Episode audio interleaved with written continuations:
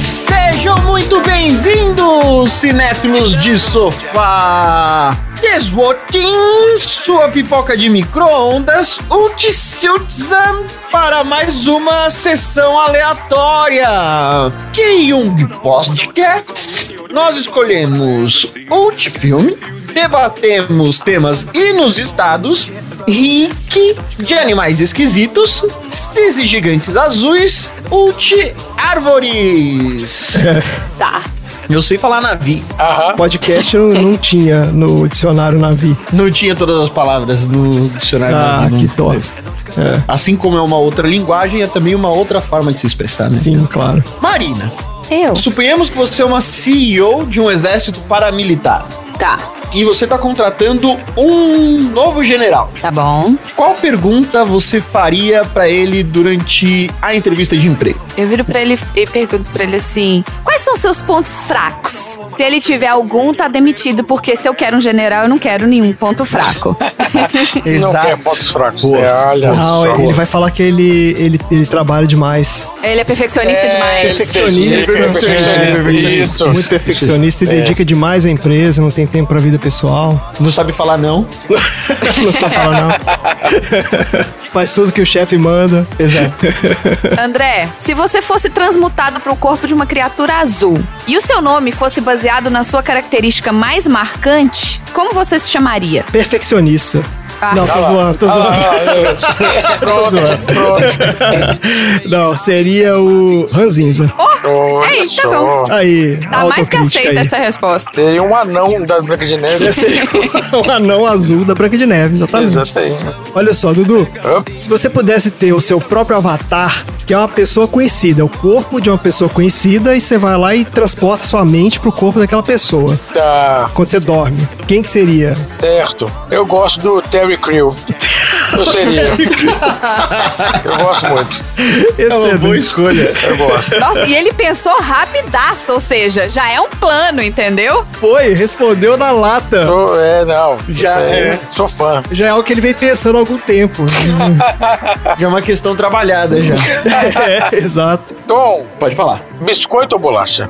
Ah, Ah, puta merda. Ai, ai, ai. só existe uma resposta possível no universo, né? É biscoito. Ah, bom. não, muito bem. Já aprendi que é biscoito. Muito bem. Já aprendi que é biscoito. Então tá bom. Mas a gente não resolveu ainda qual é o nome oficial da mandioca. Não, isso aí é outra, é outra questão. Esse, esse é, ma- é um problema mais complexo do que o do biscoito O Tom bolhão. é diplomata, entendeu? Num podcast com três mineiros, é óbvio que ele ia falar biscoito. É, pois é. Tá certo, é isso mesmo. E é isso.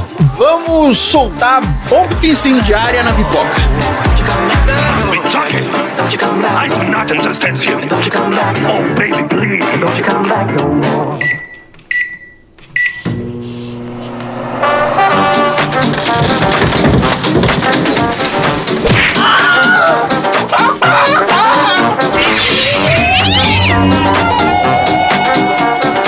Sessão aleatória.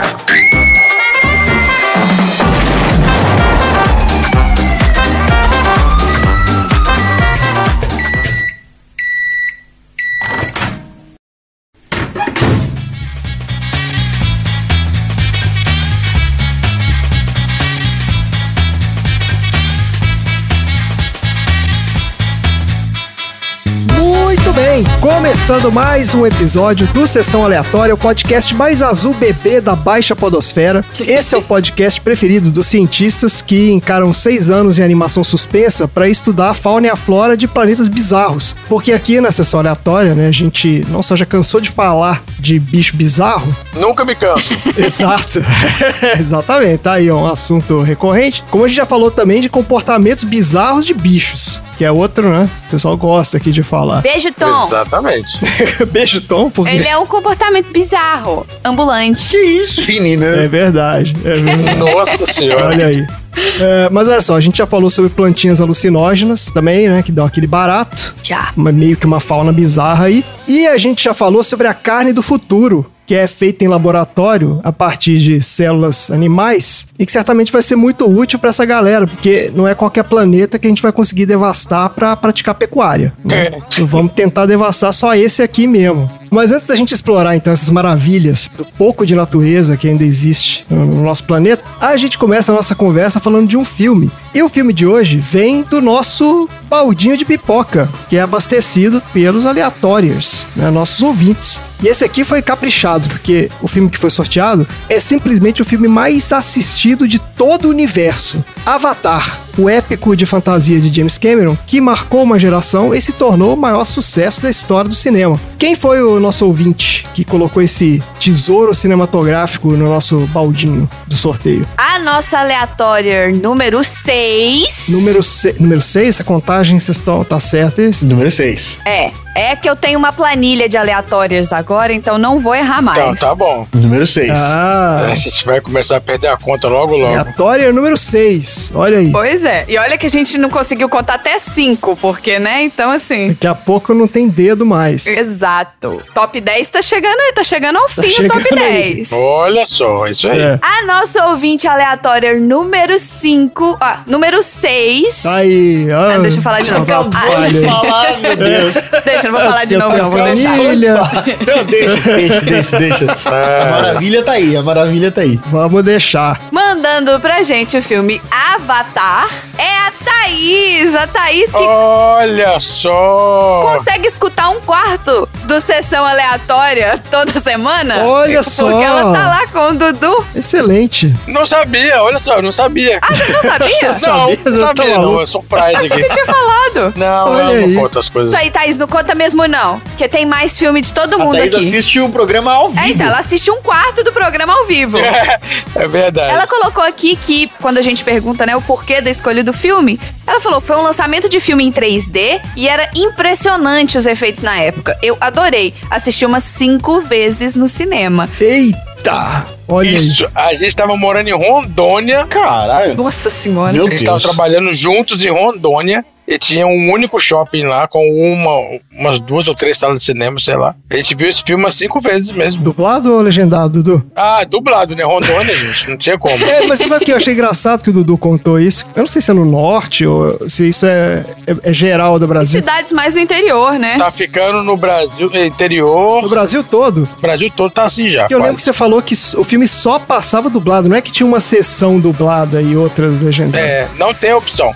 Não tem opção, Tem né? lugar que você não tem outra opção. Curioso isso. Então João Del Rey é assim também. É mesmo? É, o interior é assim. Aqui perto de casa, num cinema aqui, não vou falar o nome porque senão é merchan, mas... É, Não paga nós, então não. Ah, É, não. Então, Aham. Quando quiserem, né? e lá também só passa filme dublado. Caramba. gente, Pois olha é, aí. tá virando uma febre aí. do- Legendado tá virando uma raridade. Isso aí, gente. Valorizem a dublagem nacional. A dublagem brasileira é incrível. O Brasil ele é muito bom em algumas coisas. E olha, dublagem é, É, sim. mas eu tenho sentimentos. Eu não sei. Eu não sou muito fã de dublagem, não. Eu gosto do som original, Eu desculpa. também. Eu gosto de, do som original, de ouvir a atuação dos caras. Não é. Nada contra a dublagem, quem gosta de dublagem, mas eu acho que a experiência é outra, viu? Não, assim, nos últimos anos a dublagem, sim, melhorou bastante, principalmente na qualidade do som, tá? E eh, os caras É. são muito bons mesmo, mas mesmo assim, eu prefiro. Não, dublagem boa é dos anos 80. É o cara lá do. Voltando ao assunto, Thaís, Aê! receba aí Top a cem. nossa- é Faixa de aleatória. nosso título, faixa, coroa, cetro e Parabéns. capa. Aleatória número 6. Certificado. Será entregue por pombos. Isso aí. Pombos não, né? Não, eu entrego aqui pessoalmente, pode deixar. Aí, Dudu vai entregar um certificado maravilhoso. E muito obrigado, né, Thaís? Que a gente também tá numa draga de uns filmes baixo astral pra caramba aqui, né? Pelo menos esse aí é um filme, né? Energia lá em cima. Isso Não é aí. Esses filmes de. Puta merda, esses últimos aí tá uma dureza. Então, beleza, bora pro filme então. Avatar é um filme de 2009 dirigido por James Cameron, também conhecido como Midas do Cinema, com o roteiro do próprio James Cameron. O filme estrela o Sam Worthington como Jack Sully. Sam Worthington ele fez o Perseu, lá do Fúria de Titã. a Zoe Saldana, que é né, a nossa querida Uhura do Star Trek, como Neytiri, a Sigourney Weaver, Tenente Ripley, da série Alien, e tem a Michelle Rodrigues, que é a Letty, lá do Velozes e Furiosos. Não sei se vocês lembram dela. Não assisti esses Você não filmes. assistiu, né? Eu só vou assistir quando a gente for obrigado a assistir aqui. Eu não assisti, mas eu conhecia ela. Então não é de lá. Ela não é de lá, não? Eu acho que ela só é de lá, viu? Não, ela é de lá. Mas eu conhecia ela, Você pensou ela de outro lugar? mas não de lá, porque eu não assisti os Velozes e Furiosos. Conheci, é ótimo, né? Eu não lembro. É, não sei. Tem que dar uma pesquisada aqui na carreira da, da Michelle Rodrigues, mas eu lembrei foi desse filme aí. A Michelle Rodrigues tá sempre com uma metralhadora na mão. Sempre, sempre. Ela é. Se você vê alguém com uma metralhadora na mão, é a Michelle Rodrigues. Fica tranquilo. Ela tava em Lost. Ah, ela tava Nossa, no é? Lost. Bah, é é, isso eu sei mesmo. Lost, não? Não, é, acho que foi o primeiro papel importante dela, foi no Lost. É isso mesmo. Eu não ela assisti era. Lost. Como é que era o nome dela? Não assisti Lost. Ana Lúcia Cortez. Ana Lucia. Ana Lucia. Ana Lucia. É, Ana Lucia. É isso aí. É que a Zoe Saldanha é é uma recordista de grandes lançamentos, assim, de grandes blockbusters. Porque ela tá no- na, na saga toda da Marvel, né? Ela ela é a Gamora, em grandes filmes. Ah, isso mesmo, era a Gamora. Eu sempre esqueço de falar da Gamora. Ela já esteve aqui. Star Trek, né? Ela esteve aqui no Star Trek. Tá faltando um Star Wars pra ela. E Isso aí, ó. Faltando Tem, tem Star que, tem que Wars. convidar aí, ó, pro Que Star mais Wars. grande? Tá faltando o Velozes e Furiosos. É, então a gente começa a nossa conversa aqui, consultando o nosso né, manual do escoteiro Mirim do cinema, o IMDB. Ah, que saudade do Manual do Escoteiro Mirim. Pois é, então era bem útil, né? Vamos falar aqui então, ó, qual é a sinopse do IMDB para Avatar? Um militar paraplégico despachado para a lua Pandora em uma missão única fica dividido entre seguir suas ordens e proteger o mundo que ele sente ser sua casa. É. É isso aí, né? É. Eu caí na metade da, discus- da- da descrição, então não vou opinar. não. Tá, tá bom, então. É, mas é, é meio isso mesmo. Olha só. eu fiz a minha sinopse aqui, mas eu percebi que ela ficou um pouco grande. Então, s- aguentem aí. Eu gostaria só de falar que a Michelle Rodrigues, ela já tá rica. Se ela não tivesse trabalhado nada até agora, ela ia tá rica nos próximos cinco anos. Você Ganhou na loteria? Porque nos próximos cinco anos ela vai fazer. Nos próximos seis anos ela vai fazer cinco filmes. Que ela já tá fazendo. Ah, mas ela trabalha. O pessoal trabalha. O pessoal não tá de brincadeira, Que não. são os cinco Velozes e Furiosos. Velozes e Furiosos. Dungeons 15. and Dragons, três Velozes Ah. e Furiosos e o Avatar, de novo. Ah. O Avatar 2, né? Mas ela não morreu? Vai tá aqui no, com ela no... Ninguém morre, então. Isso aqui é igual o quadrinho da Marvel, cara. Ninguém morre. Ela vai ser downloadada lá, lembra? Isso aí. É, claro, claro que vai. Se ela é do bem, ela volta. Isso. A gente aprendeu o que que é o Ex Machina, né? É o foda-se. Beijo, Tchelo. É o foda-se. É. É isso aí, exatamente. Aí, o Marcelo já ensinou aí. É isso aí. Foda-se. É o foda-se do roteiro, é a técnica Ex Machina. É isso aí. Ó, Avatar se passa muitos anos no futuro, quando a humanidade atinge um nível de avanço tecnológico que permite a criação de colônias fora do sistema solar. Uma dessas colônias é nessa lua aí chamada Pandora, que é coberta por uma rica e exótica fauna e flora e habitada por uma civilização de seres humanoides inteligentes chamados Navi, que vivem em total harmonia com a natureza. No entanto, a colonização humana de Pandora é motivada puramente por razões econômicas, uma vez que o planeta é rico em um mineral precioso, whatever lá, o que leva a um inevitável conflito entre os humanos e os nativos. Daí, liderada por um inescrupuloso industrial chamado Ricardo Salles de Espaço, a presença humana em Pandora. É isso, né? Tô entendendo porque que ficou longo, Excelente. vai. É, Abemos analogias. a presença humana em Pandora conta com um grande contingente de mercenários altamente militarizados, sob o pretexto de garantir a segurança das operações de extração do mineral lá, e um pequeno grupo de pesquisadores que tentam assimilar e promover relações amistosas com os nativos, né? assimilar a cultura deles e promover as relações amistosas. A líder dos pesquisadores é a Tenente Ripley, Sigourney Weaver, que desenvolveu um programa chamado Avatar, em que os humanos têm a sua consciência temporariamente transferida para clones híbridos entre humanos e Navi, né, supostamente para facilitar a interação entre as espécies. Daí, recém-chegado a Pandora, o Jake Sully, que é o Sam Worthington, é um ex-marine que ficou paraplégico e foi recrutado para o programa Avatar com o objetivo de coletar inteligência sobre os Navi, para ser usado lá no, né, pela galera do- dos militares lá. Ele, na verdade, o irmão dele, né? É, aí tem esse rolê do irmão, mas. Porque ele foi o plus one pra poder consertar as pernas. É, mas vamos, né? Vamos focar aqui, porque senão eu, eu vai ficar gigante. Mas é isso mesmo, você tem razão. No entanto, ele acaba se encantando pela cultura dos nativos e se apaixonando pela guerreira Neytiri, que é a Zoe Saldana Azul, o que o leva a questionar não só o seu próprio papel na missão, como todo o processo de devastação causado pelos humanos. Daí, quando uma enorme jazida do material é descoberta exatamente embaixo da árvore sagrada, que é a base de toda a sociedade dos navios, Claro, porque não. por que não, né? Já tinha que estar ali, né? Claro. Há uma escalada no conflito e o Jake, com o apoio da Tenente Ripley e seu pequeno Tenente grupo de Ripley. cientistas, se unem à tribo de Neytiri para defender Pandora e seus habitantes do Ricardo Salles e seus milicianos. E é isso o filme, certo? Muito bom. É, se você trocar lá o poderoso chefinho pelo Ricardo Salles, trocar lá o coronel por um cara qualquer desse do governo aí, que ele só late, mas não faz porra nenhuma, e se trocar os navios pelos indígenas brasileiros, é isso. É, ué. Tá pronto o filme, né? É o Brasil. Avatar é o Brasil de 2021. Mas é isso, é, a alegoria do filme é bem óbvia, né? Porque é isso. Você vê Uhum. é exatamente essa disputa entre né, essa visão de que a natureza tá aí, na verdade, é pra você extrair tudo que tiver lá, né? E foda-se o quem tá em cima. Então que se dane. O Cameron pegou um Dança com Lobos e levou pro espaço. É mesmo, Dança com Lobos é bem essa pegada também, né? É, Mas no Dança com Ah. É isso Lobos aí. eles querem. É negócio do ouro, né? Que eles querem pegar o. pois é, ué, exatamente. Aí eles vão atrás do- Igual o último samurai também do Tom Cruise. Ah, mas aí não, aí não, aí não. esse enredo, né? Do invasor que tá querendo né, tomar alguma coisa do nativo e tal, e aí alguém chega lá e. Esse enredo ele é bem comum, né? Não é um enredo inovador, digamos assim. Aí um dos invasores, né, ele se converte, né, e converte outras pessoas, Isso, ele acaba assimilando a cultura local. assimila e tal. É. E que de certa forma é meio. Tem uma crítica meio a isso também, né? Que é aquela ideia do Salvador branco. Vocês já leram sobre isso? Não, É, que a ideia de que assim, ah, para você é, defender essas populações, você precisa de um Eles precisam do holofote, né? Isso, tem que ter um, tem que ter um branco lá pra salvar os caras, entendeu? Os caras não Ah, se tá, salvam sozinhos, entendi. eles não conseguem. Tem que ter um homem branco, europeu lá pra, entendeu? É uma coisa meio diferente, por exemplo, do Pantera Negra, que não tem isso, entendeu? Quem salva Não, os- é, é, o- tem o cara verdade. lá que é o Pantera Negra. Por isso que aquele filme ele é tão foda e ele é tão representativo, né? Mas esse aqui Isso aí. ainda cai nesse clichêzão aí, tem que ter, ah, Cai então é sim, o Jake verdade. Sully é o cara que vai salvar, não podia ser a Neytiri ou com o irmão dela. é o outsider, né, que tem que ser e branco, né, da, da galera. É, o outsider, né? Então ainda é uma visão muito centrada, né, no homem branco. Tipo assim, a gente se colocando no papel do salvador do- dos caras atrasados, entendeu? É. Essa besteira aí. Mas independente disso, é, é legal. E ressoa, né? Porque hoje em dia tá daí, tamo vendo aí, ó. É isso aí que tá acontecendo. Vocês que não tinham visto gostaram do filme? Marina, deu seu Tá depoimento. lá, bem.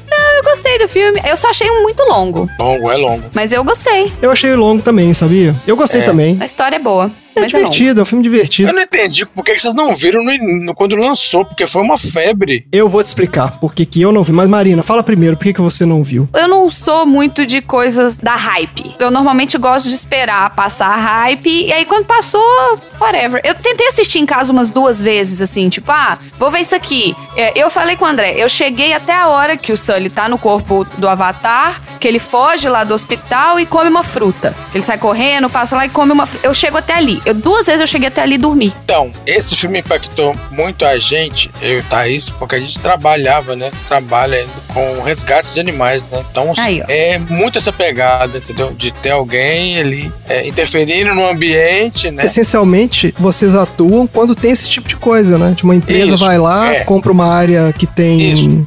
natureza. Como é que é a história? E a gente trabalha como se fossem os cientistas aí. A empresa paga a gente para fazer essa, esse trabalho, né? Resgatar esses animais. Certo. Mas é o impacto, né? Na natureza, né? No ambiente dos animais, no habitat deles. É, mesmo com o esforço dos pesquisadores lá, dos cientistas, né? Você vai ter um impacto. né? Ah, é. Temos perdas, é. Temos perdas, mas Você tá ali meio que pra minimizar o dano, né? Tipo assim, fazer o mínimo possível, mas o dano tá lá. Sim, minimizar o dano. Mas é aquela contrapartida também, né? Esse dano é causado em prol do progresso, né? Então você quer ter energia é, limpa, É, claro. você quer ter metal, né? Então essas coisas, tem que ter isso aí. Isso tem que acontecer. Tem que acontecer, mas tudo tem forma de fazer, né? Porque você tem a forma de fazer, então, Claro, tipo assim, assim, consciente, ah, vamos minimizar o dano aqui, vamos trazer os pesquisadores, vamos tentar fazer uma coisa minimamente, né, É. decente. Exatamente. Que tem o Ricardo Salles, passa o trator em tudo. Não, não, mas olha só, eles fazem, mas não é porque querem, não, é a contragosto, tá? Que a gente tá, a gente tá lá, no, é, assim, a contragosto da, da empresa, tá? Eles têm que, Assim como no filme, né? é, a gente é obrigar, eles são obrigados a ter a gente lá, entendeu? Ah, sim, se não fosse obrigado, eles estariam nem aí. Não, Metiu corretão, trator lá. passa o corretão, Que é corretão. o que esses caras estão fazendo hoje, esses Ricardo Salles aí. Isso. Entendeu? Quer acabar com a legislação toda pra meter o trator lá e foda-se. Isso. É esse negócio. Isso aí. Então, assim, não é, ninguém é contra o progresso e exploração Não, de, de áreas forma ambientais. alguma. A questão Claro que é não. como fazer isso, né, cara? Lógico. É foda.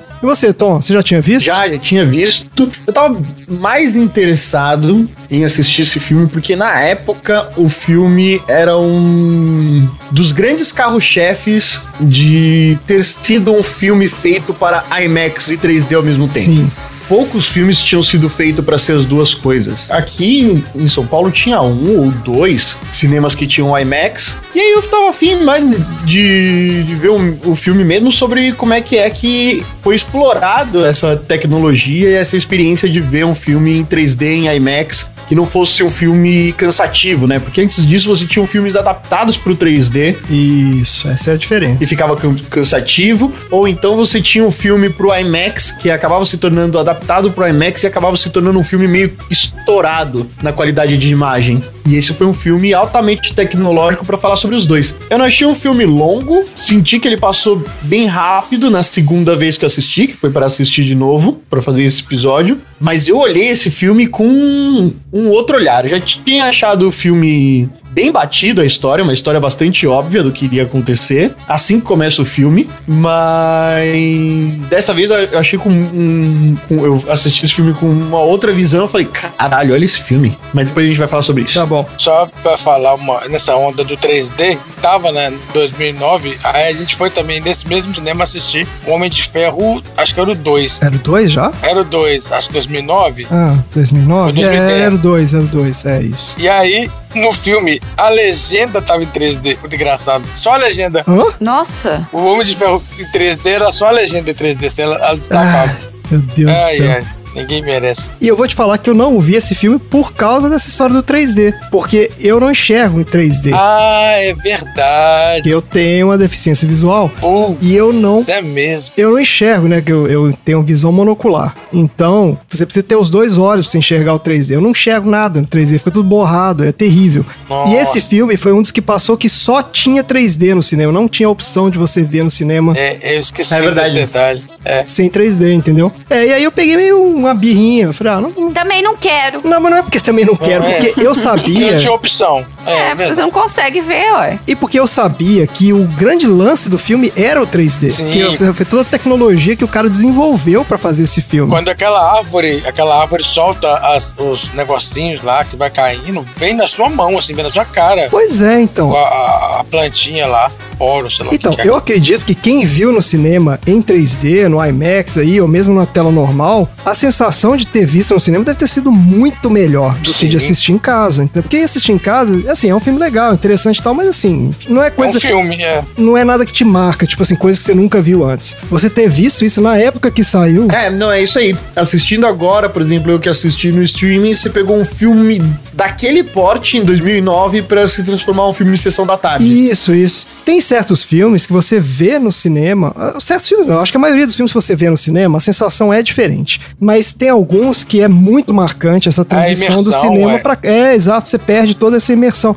E nesse filme aí, pô, é óbvio que quem viu no cinema em 3D teve uma puta experiência, entendeu? Que eu não poderia ter, então eu fui ver. Um filme desses que é muito imersivo também é aquele Um Lugar Silencioso. Você vê no cinema, Ah, então. nossa senhora. É, eu vim em casa. É, eu não, eu não vi no cinema, eu vi em casa, é assim, achei um filme bom, mas realmente, assim, não é a mesma, certamente não é a mesma sensação. No telão tal, você tem aquele, você tem aquele negócio, Aquela você tá ali tensão, dentro, tá né? tudo em silêncio, aquela tensão inteira, o filme inteiro. É, então. Esse filme é animal. É, então, ter visto esse, esse filme, realmente, assim, pra ter a experiência, tem que ter visto no cinema, Isso. na época que saiu, entendeu? No Por isso hype, que a na gente viu cinco É, loucura, vezes, é isso assim, aí. di- direto, velho. É, claro, e, e certamente todo mundo que viu ficou, né, impressionadíssimo. Não é à toa que esse filme fi- foi um, pô, a maior bilheteria da história. A gente vai falar mais disso. Lá fora, além daquela cerca, cada criatura viva que rasteja, voa ou se arrasta pela lama quer matar vocês e comer seus olhos, feito jujuba.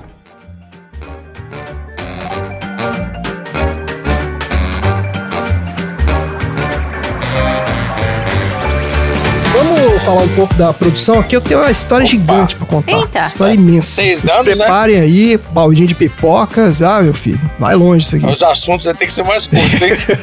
Que péssimo dia pra você gravar em pé, então. hein, Tom? Então, então, Até porque o meu, o meu também não vai ser curto, viu? Mas é saudável, então. Você vai ter melhor saúde se você ficar em Faz pé. uns agachamentos de vez em quando. Isso, ó que beleza. Maravilha. Eu não vou ter nem estria nem varize. Então tá bom. Vamos lá então, ó. Essa história começa em 1994, quando o James Cameron escreveu o primeiro tratamento do Avatar. Tratamento é um termo que você usa pra descrever o que é. É meio que assim, um rascunho do roteiro, entendeu? Ele é uma descrição da história, os personagens, ambientações e tal. Mas assim, ele é escrito como uma é forma de prosa, ele não tem estrutura de um roteiro. E esse tratamento normalmente ele serve pro cara que bolou a história vender a ideia, né? Ele vai conseguir financiamento, ele apresenta isso e tal, e depois ele vai lá e escreve o roteiro, cena a cena, cada diálogo e tudo. O fato é que então ele escreveu esse tratamento misturando vários elementos de histórias de ficção científica que ele tinha lido ao longo da vida. Foi pegando uma ideia daqui, outra dali e tal, ele cita vários e vários referências e várias né, influências que ele teve para escrever isso aqui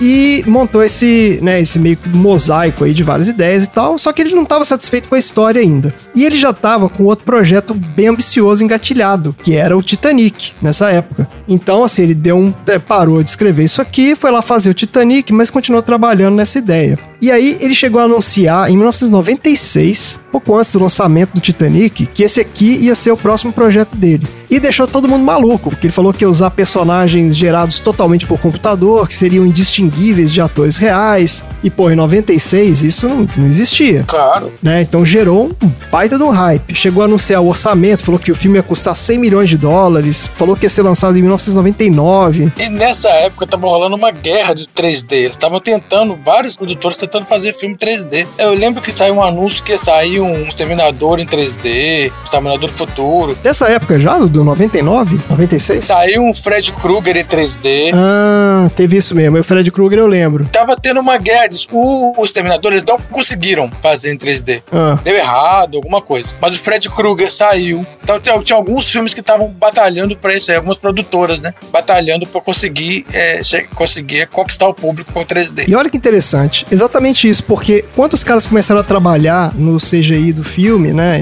é, na visão do James Cameron pro filme, ele sacou que a tecnologia não estava avançada ainda o suficiente. Isso foi em 99. Exatamente. Não, desculpa, isso foi em 96. Isso, pois é. Então, ele não, ainda não tinha o nível de realismo que ele queria. Lembrando que o primeiro personagem totalmente CGI só foi aparecer lá no Star Wars Episódio 1, três anos depois, né, em 99, que é o nosso querido Jar Jar Binks lá, que era tosco, né? É extremamente tosco aquele bicho. E o James Cameron claramente tem um departamento lá de controle de qualidade muito melhor que o George Lucas e falou: não, vou resolver o gongar o negócio. E falou: não, ó, vocês melhoram esse negócio aí, que né, eu não, não vou fazer o filme assim, vou lá gastar meu dinheiro do Titanic, vocês me avisem aí quando o negócio estiver melhor. E ele só foi retomar esse projeto já no final de 2005, quase 10 anos depois. Né? E aí já tinha rolado eh, os Star Wars, já tinha rolado Matrix, Homem-Aranha, mas os personagens que fizeram ele bater o martelo mesmo, bora fazer o filme, foi quando ele viu o Gollum do Senhor dos Anéis Olha. o David Jones do Piratas do Caribe 2 e o King Kong do Peter Jackson.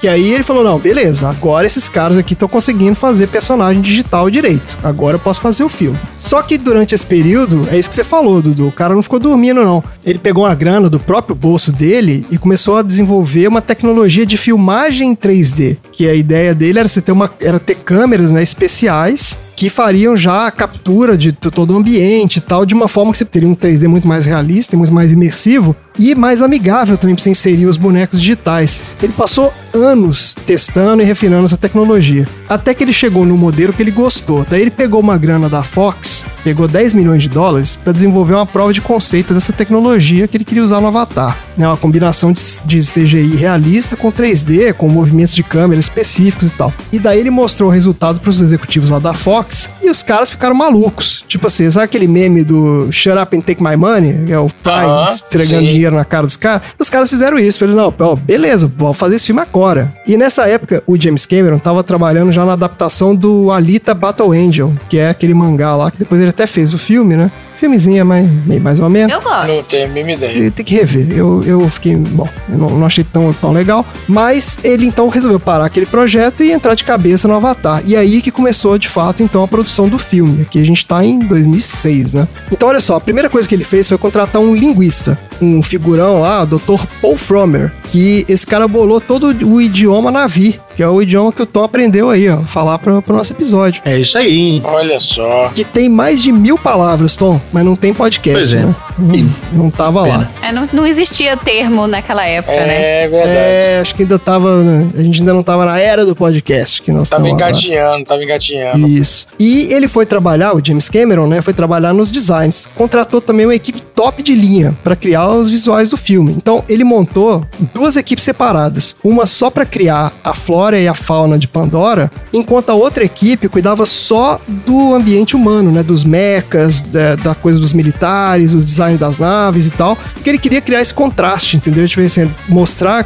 como é que né, esses mundos eram totalmente né, separados e que um não tivesse nada a ver com o outro. E ficou da hora, né? O resultado é Pô, incrível. Impressionante. velho. É, o realismo, né, do Pandora lá, de cada animal, de cada, né, cada plantinha, você vê que é um negócio bem pensado mesmo. Ó, e pra completar, ele ainda contratou a Weta Digital, pra dar uma força lá nos efeitos especiais. A Weta é a empresa do Peter Jackson, né, de efeitos visuais, que fez lá todos os efeitos do Senhor dos Anéis, do King Kong, e o James Cameron ficou tão impressionado com o trabalho dos caras no CGI, ligou pro Peter Jackson e falou, cara, dá uma força aqui. Chamou os caras pra ajudar a construir o, principalmente os navios. Então assim, ele montou uma equipe de primeira, pegou os melhores dos melhores em cada departamento, quanto você quer, o cara falava, ele pum, dinheiro na mão. Resultado, os executivos da Fox, que tava bran- bancando lá a brincadeira, começaram a ficar tensos com a história. É, é. Porque, é, Com a gastação. Exato. Porra. O custo de produção, né? Pô, todo dia chegava lá uma notinha nova, né? Chegava um recibo de almoço. Uma APE pra aprovar.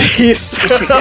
Os cara, puta, mais um jantar aqui do, com o cara de efeitos visuais, 20 mil dólares, puta merda. Aí os custos de produção estavam indo pro espaço. E ele já tinha um pé atrás com o James Cameron, isso aqui eu não sabia, mas o Titanic, o filme atrasou pra caramba, atrasou meses e meses e estourou a- o orçamento, tipo, absurdamente, assim, de um orçamento de 110 milhões, o filme acabou custando mais de 200 milhões. Mas o resultado do Titanic. Então, mas aí que tá, cara. A cabeça de executivo, eu vou te Cara, falar um só- negócio, é. viu, cara? É, os caras não confiam na visão do cara. Dá pra entender, porque às vezes pode ser uma catástrofe mesmo. Se for uma catástrofe, é o dinheiro dos caras, né? que Tá indo embora. Exatamente. E pensa bem, porque uma coisa é você botar dinheiro no Titanic, que é tipo assim, ah, é um evento histórico, uma coisa que. Aqui o cara tá falando de um filme de ficção científica, então assim, é nicho. Leonardo DiCaprio tava lá. É, o Leonardo Tá DiCaprio acho que ele nem era famoso na época, mas assim, era um romance, né? Um- é um filme que dá pra você vender, acho que pra um público mais amplo. Acho que eles pensaram aqui, tipo assim, pô, ficção científica é nicho, entendeu? Você não vai vender isso aqui pra. tu- Isso aqui, gente, é antes dos filmes da Marvel, é antes de tudo isso. Então, assim, não era uma coisa que fazia tanto sucesso assim, né? Então acho que eles ficaram tensos mesmo com esse negócio. E aí tentaram dar uma enquadrada no James Cameron. Chamaram o cara lá na sala e falaram aqui, ô meu filho, vamos segurar a onda aí, que desse jeito não vai rolar, não, pô, tá gastando demais. Aí o, o que, que o James Cameron fez? Ele falou: Ah, é? Vocês não querem um filme, não? Tudo bem, tranquilo. Ele pegou o, né, o laptopzinho dele, botou debaixo do braço, pegou lá o motorista particular dele, com, o cons- a prova de conceito que ele tinha mostrado pros caras da Fox, né? Que é Aham. aquele filminho que eu falei lá em cima. E aí bateu na porta da Disney. Marcou lá uma reunião com o chefão da Disney na época, que era um cara chamado Dick Cook. Ele era o, o head lá do Disney Studios. E mostrou pro cara. E, cara, na hora, shut up and take my money. O cara da Disney abriu a maleta lá e falou: Cara, tá aqui o dinheiro, vem fazer o filme aqui com a gente. E o James Cameron, então, né, voltou lá pros caras da Fox, falou: Ó, beijo, um abraço, tô indo ali pra frente, vou atravessar a rua aqui. E aí os caras entraram em pânico, os caras da Fox. Falaram: Não, então, peraí, não, ve- veja bem, veja bem, não é, não é assim, calma, calma. Não é assim, cara.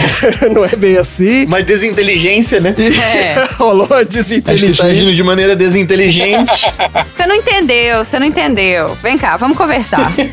Exato. E aí eles, não, veja bem, você entendeu errado. Na verdade, o que a gente só queria era só, não, era só pra maneirar um pouquinho nesse almoço aí. Ficaram pianinho, calaram a boca e toparam bancar o filme. Ah, então não foi pra Disney, continuou na Fox. Não foi pra Disney, porque os caras da Fox, É. eles meteram um orçamento de 237 milhões no Ei. filme, mais 150 milhões de marketing. E esse é o número oficial, porque na verdade a estimativa é de que esse filme tenha custado mais de 280 milhões Jesus. e mais de 250 milhões de marketing. Cara, um orçamento absurdo. Que no final das contas, eles devem ter ficado muito felizes, porque o filme faturou 2,8 bilhões de dólares só em bilheteria, sem contar merchandising, licenciamento. Tinha uma televisão da Ah, é? do Avatar. Tipo, eles lançaram um modelo específico de televisão, acho que da Sony, que era o modelo Avatar, que tinha tecnologia 3D, blá blá, óculos, whatever. Que era o negócio do 3D, né? Pra passar o filme, é verdade. Cara, esse filme ressuscitou esse negócio de televisão. Ressuscitou, não, né? Esse filme criou esse nicho de mercado de televisão 3D, DVD 3D, Blu-ray 3D.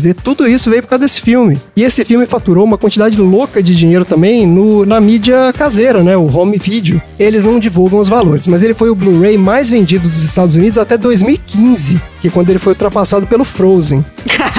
é, aí a Disney, né, também dando aquela carteirada. Beijo, pais que querem crianças em loop É, exatamente. assistindo em casa. Então, assim, vendeu horrores. É uma, uma coisa de doido. Além disso, o filme foi aclamado pela crítica também, sendo comparado em termos de inovação com o Star Wars de 77. Tipo assim, o mesmo impacto que o Star Wars teve quando saiu lá atrás. hype. Hype, hype absurdo. E rapou um monte de prêmios. Ele foi indicado para nove Oscars, incluindo o de melhor filme e melhor diretor para James Cameron, e acabou ganhando três. Ele ganhou melhor direção de arte, melhor cinematografia e melhores efeitos visuais, né? Categorias técnicas aí. E o grande legado desse filme aí foi justamente a popularização do 3D no cinema. Que é o que vocês estavam comentando ali atrás. Que durou até bem recentemente, viu? Que agora já saiu de moda de novo, né? Mas praticamente todos os blockbusters lançados depois desse filme saiu em 3D. Que pra mim era um inferno, porque, de novo, eu não enxergo a porcaria do 3D. Então eu tinha que ficar procurando onde que tinha algum cinema que tava passando o filme sem ser 3D. E era um saco É, isso. chegou uma época que a gente encontrou no cinema em São Paulo, né? Uma sala. Uma sala que não tinha tecnologia 3D. Então, se Isso. tinha naquela sala, era garantido que não era 3D. A gente só ia naquela sala, é. Exatamente, a gente só ia naquela sala, porque de resto assim, era tudo 3D, então era muito ruim de ir no cinema. É, sou eu procurando o filme legendado no interior.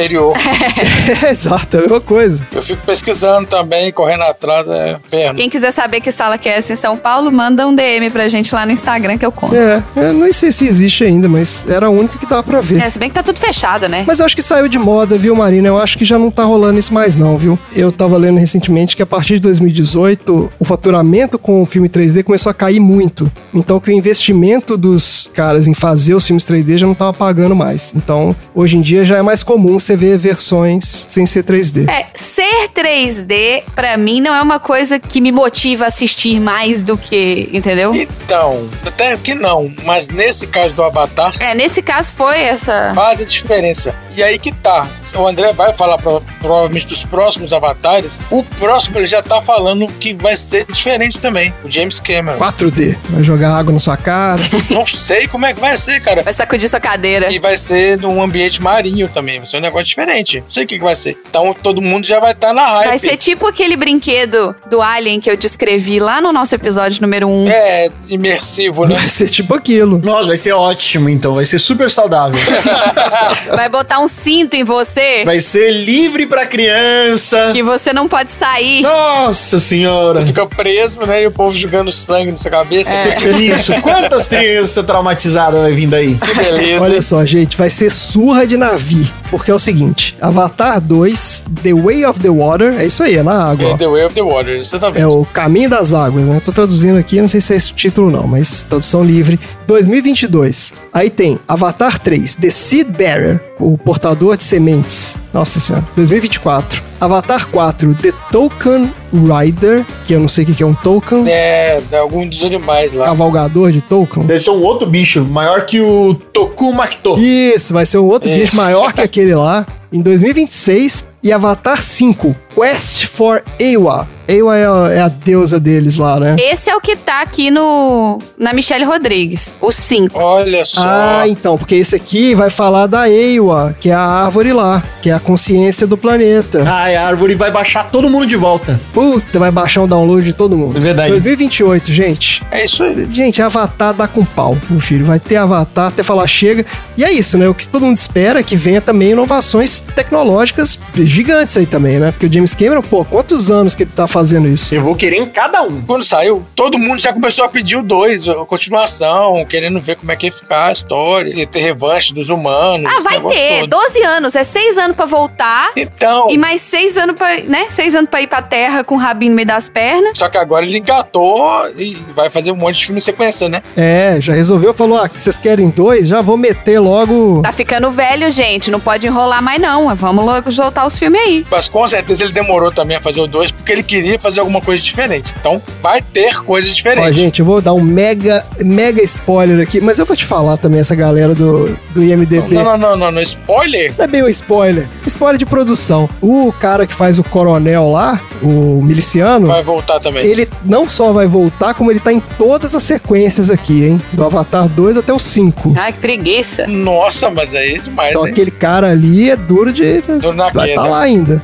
Ele É. foi downloadado também, então. Certeza. Pois é. É, vamos É, ver vai então. voltar todo mundo. Vamos ver. É isso, gente. É isso então. Bora então pro troféu aleatório? Bora pro troféu. Bora.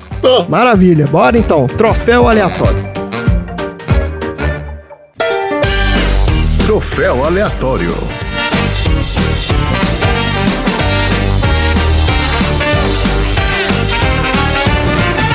Beleza então, gente. Bora lá pro troféu aleatório, a maior premiação da história do cinema. Dudu, define aí pro nosso ouvinte o que que é o troféu aleatório. Troféu aleatório é você ser um resgatador dos animais, conseguir ali salvar aquela espécie que está à beira de extinção. Olha só. Então, troféu máximo. Máximo. É isso aí. Isso aí. Você quer falar também, Tom? Não, Então, eu, eu estou com o relator. Fechamos com o Opa, relator, né? olha só. Vamos começar então com você, Tom. Qual é o troféu aleatório da semana? o meu troféu aleatório vai pra grande Zoe Saldana por mais uma vez fazer uma personagem com uma cor ali de uma Pantone bem bonita. Essa menina. Olha só, né? Zoe Ela não tá Saldana. conseguindo papel com cara lavada, né? Elas só botam ela debaixo de maquiagem. Ela fez a Uhura. É horror. é. É, o Rura, é, é verdade, tá certo. O Rura, ela tá bonitinha. Quem é o Rura? A Uhura de Star Trek. Mas os dois últimos foram. A Gamora e esse aqui é, É. body Isso paint aí. na cara, né? Aquelas maquiagens que fica 5 horas. É, ela, ela gosta de papéis que ela tem que chegar três horas antes na produção pra se pintar toda, coitada. Nossa, você imagina, cara. Não, mas se bem que o Avatar, eles não pintam ela, não. Não. Ela só bota aquele monte de pontinho nela. Ah, no Avatar é digital, né? É. E eu achei o tempo todo, eu precisei esperar até chegar o crédito pra saber quem era, porque eu tava achando o filme inteiro que era Beyoncé. Olha, Olha aí, só, ó, olha a aí, Marina falou a mesma coisa. Sou testemunha aqui. É mesmo? Que eu tava em dúvida entre a Zoe Saldana e a Beyoncé. É. Mas quando eu, eu percebi que era a Zoe Saldana pela voz. Marina reconheceu pela voz. Eu não reconheci, cara. Não reconheci nada. Não, eu também não, não reconheci ela nem em lugar nenhum. Agora, vocês falaram esse negócio da Gamora aí, eu vi recentemente uma, um comentáriozinho do James Gunn, que é o diretor lá do Esquadrão. Como é? Esquadrão Suicida. E ele tava falando do Guardiões da Galáxia, que eles tiveram que mudar a cor do Drax, porque no quadrinho ele é verde, e no filme ele é azul. Ele, no filme ele é meio cinza, né? Meio azulado. Vermelho cinza. Ele é meio cinza com os riscos vermelhos, é. Isso, porque ele falou que colocar aquela cor verde é das coisas mais difíceis que tem. Se você quer aquela tonalidade é, por causa da, do fundo. Porque tudo chroma key. É verdade. O cara ia sumindo como na Exato. É, e assim, e acertar a tonalidade também, porque assim, você tem que ficar de um jeito que a textura da pele também fique uniforme e tal. E ele falou que foi um inferno conseguir fazer isso pra Gamora. Ele falou: ah, não vamos fazer isso dois personagens verdes no mesmo time, né? Vamos botar um cinza aí. Então aqui foi maquiagem digital. Ela não chegou a se pintar de azul, então. É, aí ela tava igual o Mark Ruffalo, né? Vestindo roupinhas, né? Provavelmente a roupa cinza com os pontinhos e os pontinhos na cara. Tá certo. Ah, maravilha. Tá aí. E você, Marina, qual é o seu troféu aleatório para Avatar? O O meu troféu é o troféu presidente do Brasil de só não é. De, de não só é babaca, como também é genocida, Aham. Opa. que vai pro coronel filho da puta do exército. Ah, o coronel, filho da puta. Opa. Aê. Que não tá nem aí. Mata todo mundo. Mata É. todo mundo. A especialidade dele é matar, gente. Por isso. que isso. Então, não só é babaca, Claro. como também é genocida. É. Porque ele tá levando uma raça inteira. Ele quer destruir uma raça Cara, eu inteira. não tinha pensado nisso, né? É isso aí. Que de acordo com o que ele sabe, todos estão ali. Não, ele sabe, sabe de tudo. Ele que se dane, ele tá lá pra isso mesmo. Pois é. Tá aí. Filho da Tá lá puta. pra isso. Parabéns, filho da puta premiado. Esse apertou 17, forte. Nossa, forte. Dudu, qual é o seu troféu aleatório para Avatar? O meu é o troféu Água Viva em excesso de fluorescência da vida em Pandora. Excesso de fluorescência. Vai ser fluorescente assim lá longe. Ninguém dorme. É, ninguém dorme, eu também pensei nisso. O fósforo tá ali, ó. Caralho, ninguém dorme nessa porra. A hora que escurece, Tomorrowland. É uma rave, né? É uma grande rave. É uma grande rave.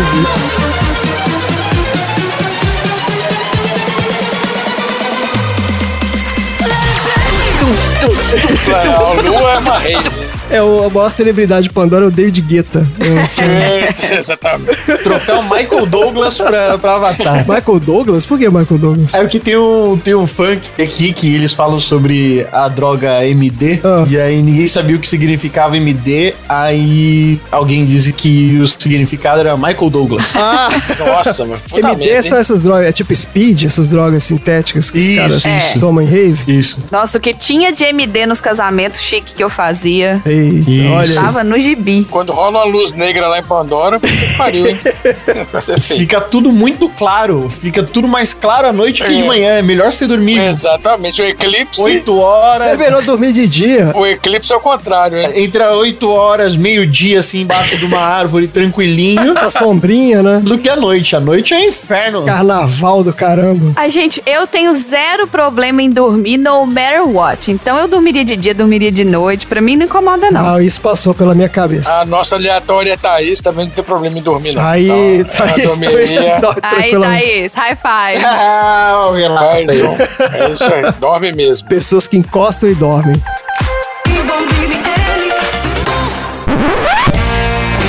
Olha só, eu vou dar o troféu Sylvester Claude Schwarzenegger de melhor brucutu de filme dos anos 80 em um filme que não é dos anos 80. Só que eu vou dar pro ator, pro nosso querido Steven Lang, que é o Olha Capitão aí. Brucutu lá, o Capitão Bolsonaro. Ah, o coronel filho da puta? Coronel Filho da Puta. Porque aquele cara saiu diretamente dos anos Dos anos 80, né, 80, cara? é Com verdade. cicatriz na cara e tudo. É inacreditável aquilo. Frase de efeito, cicatriz na cara, Frase de efeito. Só faltou o charutão ali no. óleo no corpo, né? É, óleo no isso corpo, aí. sempre besuntado É em isso aí. óleo. Ele faz exercício pra poder ir trabalhar. Isso. Com os músculos ressaltados, entendeu? Exatamente. Ele tem que ficar sempre é, entumecido, né? Com os músculos ali trincando. Esse cara é saudosista, ele é saudosista dos É o dos anos saudosista, 80, só que é. olha só, cara, que curioso isso aqui. Esse cara é ator de teatro e ele fez uma carreira de sucesso na Broadway. Sabia disso? Olha Eu só! nunca tinha visto esse moço na minha Ele vida. é cantor da Broadway, cara. Também nunca ouvi falar. É, mas é claro, porque. Exato. Mas quantas peças você viu na Broadway, bem? É, então. Ele é cantor da Broadway, cara. E ele ganhou até uma indicação pra aquele Tony lá, que é o prêmio que vocês ficaram zoando Olha. lá do, com o Marcelo, do PDG. É o prêmio Premia Teatro também. É, o prêmio do teatro. É o maior prêmio da Broadway aqui. O cara já recebeu uma indicação, porque ele é cantor. E ele chegou. é Esse aqui isso é inacreditável, cara. Ele chegou a ganhar um prêmio de melhor ator coadjuvante por esse filme aqui. Ah, mentira. Olha, Ele ganhou. Ele ganhou um Saturn Award, que é o prêmio whatever aí de ficção científica. Mas agora ele ganhou um prêmio de verdade, porque ele ganhou um troféu aleatório. Então vai Agora poder, sim. Isso, vai poder botar lá na prateleira de troféus. Será entregue aí por Brucutus dos anos 80 pra ele. Esse prêmio maravilhoso. Beleza? Bora pros assuntos aleatórios? Antes dos assuntos aleatórios, se você quer ser um aleatório, assim como a Thaís, assim como o Luiz, assim como a Ana, manda pra gente o seu filme pro Sessão Aleatória. Vai lá no post do episódio, tem o link do Sessão Aleatória, manda pra gente. Qual filme você quer que a gente assista, por quê, e manda seu nome, porque, né, Aleatório Fantasma não precisa. Isso. Não deixe de mandar o seu filme pra gente. Se você já mandou, não precisa mandar de novo, mas você pode mandar outros. Isso. Enche o baldinho quantas vezes quiser. E é isso. Agora sim, vamos pros assuntos aleatórios? Maravilha. Bora então pros assuntos aleatórios.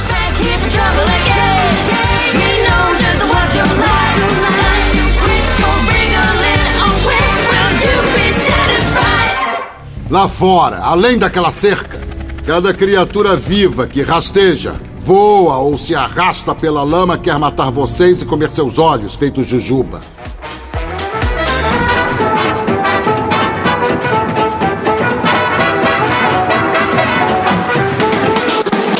Muito bem, bora então para os assuntos aleatórios. Ó, os assuntos aleatórios são o nosso prato principal, né? A gente sempre fala isso. São aquela fruta maluca lá, que os navios comem naquela floresta deles. Que é aquele o cara enfia a cara na fruta e é um É do tamanho de um melão, né? tamanho de um melão. É um deleite. É tipo uma ameixa, só que do tamanho de um melão. Deve ser uma delícia. Fluorescente. Faz uma cara flu- fluorescente, obviamente, né? Sucu- é suculenta. Eles não mostram eles comendo nada além daquela fruta, não, né? É só aquilo que eles É, eu comem. e o Tom, a gente não ia Vocês comer, não... não. Por que Eu vocês não comeria. comeriam? Ah, é, eles não É comem outra fruta. Ah, gente. E se você quer saber do que, que a gente tá falando, tem um episódio lá no podcast de garagem que é o Eureka na Cozinha 2. É. O Eureka na Isso. Cozinha 1 foi com o André. Foi. E o Eureka da Cozinha 2 foi com o Tom e com o Dudu. Então escuta lá e vê o que, que esses caras comem, não comem, cozinham, não cozinham. Isso aí. Muito bullying esse episódio, inclusive. Acabou o jabá. Ha! Ataque de oportunidade! É, boa. É isso aí. Excelente. Excelente. Vamos lá, então. Tom, qual é o assunto aleatório da semana? Vocês se preparem porque essa pauta vai ser longa. Ai, meu Deus do céu. Sério? E é por isso, Ah. pela pauta ser longa, que o nome do meu novo bloco se chama Xadrezinho Verbal.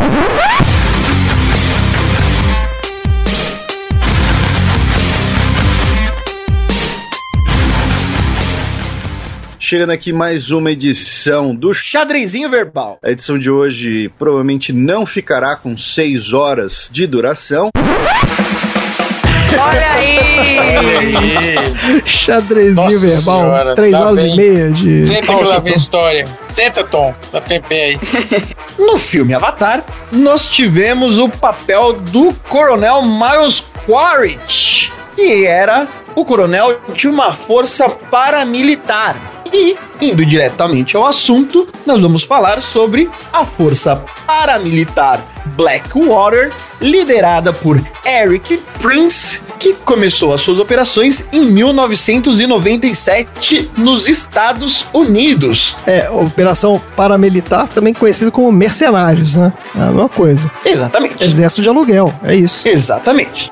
Quando não achavam que era possível se privatizar forças de segurança do Estado, tá aí a- a grande empresa Blackwater e nós vamos contar a história sobre ela, que foi formada por ex-integrantes dos SEALs, que era a força de elite do exército americano, e outras forças como os Marines. Ela tem sede em Moyoke, na Carolina do Norte, e fornece mercenários e outros serviços paramilitares, isso por isso que se chama xadrezinho verbal, em missões por todo o mundo onde há conflito civil. Eles oferecem serviços de mercenários e outros? Só que outros. Excelente pergunta, né? Olha aí. Principalmente escoltas de políticos importantes. É, Tom, mas político importante tem escolta oficial do país. Por que que precisa de mercenário pra fazer escolta desses caras? Porque eles funcionam como segurança terceirizada. Ah, tá. O, pa- o governo do país X. Ao invés de você delegar para alguém do exército fazer essa escolta, sim, Blackwater entrou como uma oportunidade de segurança terceirizada de elite para proteger políticos importantes. Perfeito. Tá certo. E ela se encontra atualmente sob investigação nos Estados Unidos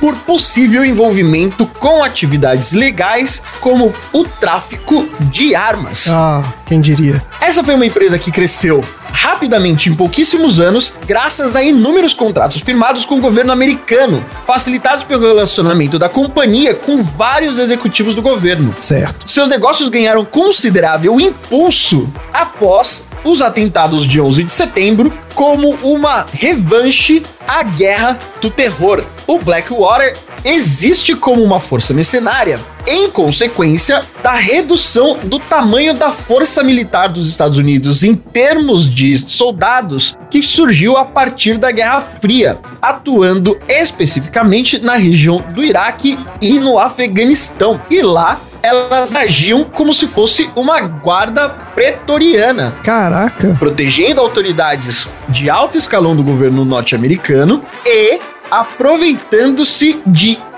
imunidade, ou seja, licença para matar, Eita. tanto quanto o exército norte-americano tinha. Nossa, cara. Essa ascensão meteórica da companhia foi detalhada de maneira bastante contundente pelo jornalista Jeremy Scahill no livro Blackwater: The Rise of the World's Most Powerful Mercenary Army. Onde ele cita o Eric Prince, o líder dessa empresa, como um cara com ligações com a extrema direita cristã norte-americana, Eita. os WASPs. Por que não, né? É, só faltava. Segundo um ex-funcionário, o Eric Prince vê ele mesmo como um guerreiro cristão com a missão de eliminar muçulmanos e a fé islâmica do planeta. Nossa, cara. Caraca, velho. Guardem muito bem esta informação, porque agora a gente vai falar especificamente sobre esse filha da puta. Tá certo. O Eric Prince é herdeiro de uma empresa de autopeças, a Prince Corporation. Ele é um grande apoiador de um organismo chamado Family Research Council, que é mais ou menos uma tradição família e propriedade norte-americana. Tá. Presta atenção nesses detalhes, gente, como eles são sucintos e como eles se repetem ao longo da história. Eric Prince foi aceito no exército, mas ele largou o exército após três semestres. Ele disse que ele gostava do exército, mas ele não gostava de ter que treinar e estudar. Ah, Depois, ele se juntou novamente ao exército, ao esquadrão de elite, mas serviu por apenas três anos, tendo que deixar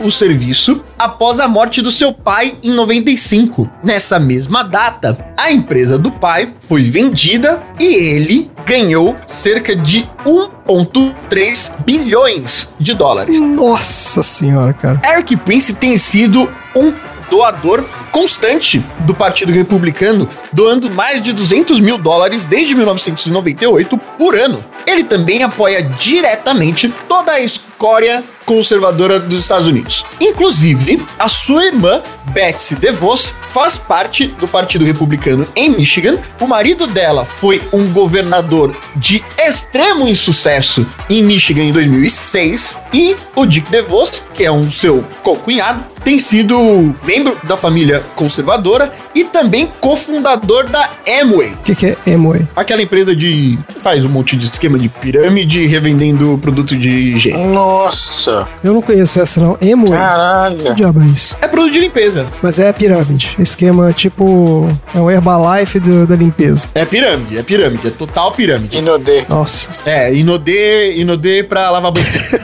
tá ótimo. O próprio Eric Prince também serviu como. Ah, isso é muito escuro. Membro do Comitê pela Liberdade Cristã Internacional. Porra, é essa. Um grupo sem fins lucrativos que provê Bíblia, comida a outros cristãos em países onde sofrem perseguições. Ai, gente. Gente, É como se fosse Cristão. alguém que desse vaga de universidade para brancos que sofrem, que perderam a sua vaga na universidade pública Isso. é. por causa das cotas raciais. Gente, isso. é- É escória, escória. Deve ter algum Ku Klux Klan aí no meio também, não tem não? Mas essa galera é tudo, tá, tá tudo aí, né? Ah, tem, tá cheio. É, tudo junto, Tudo claro. misturado aí. Tá cheio. E vai- E vai vir, vai vir mais, vai vir mais. Vai vir. Eita. Então vai. Vamos lá. Ele cofundou a Blackwater em 97, junto com outros associados que eram ex-integrantes de forças militares, com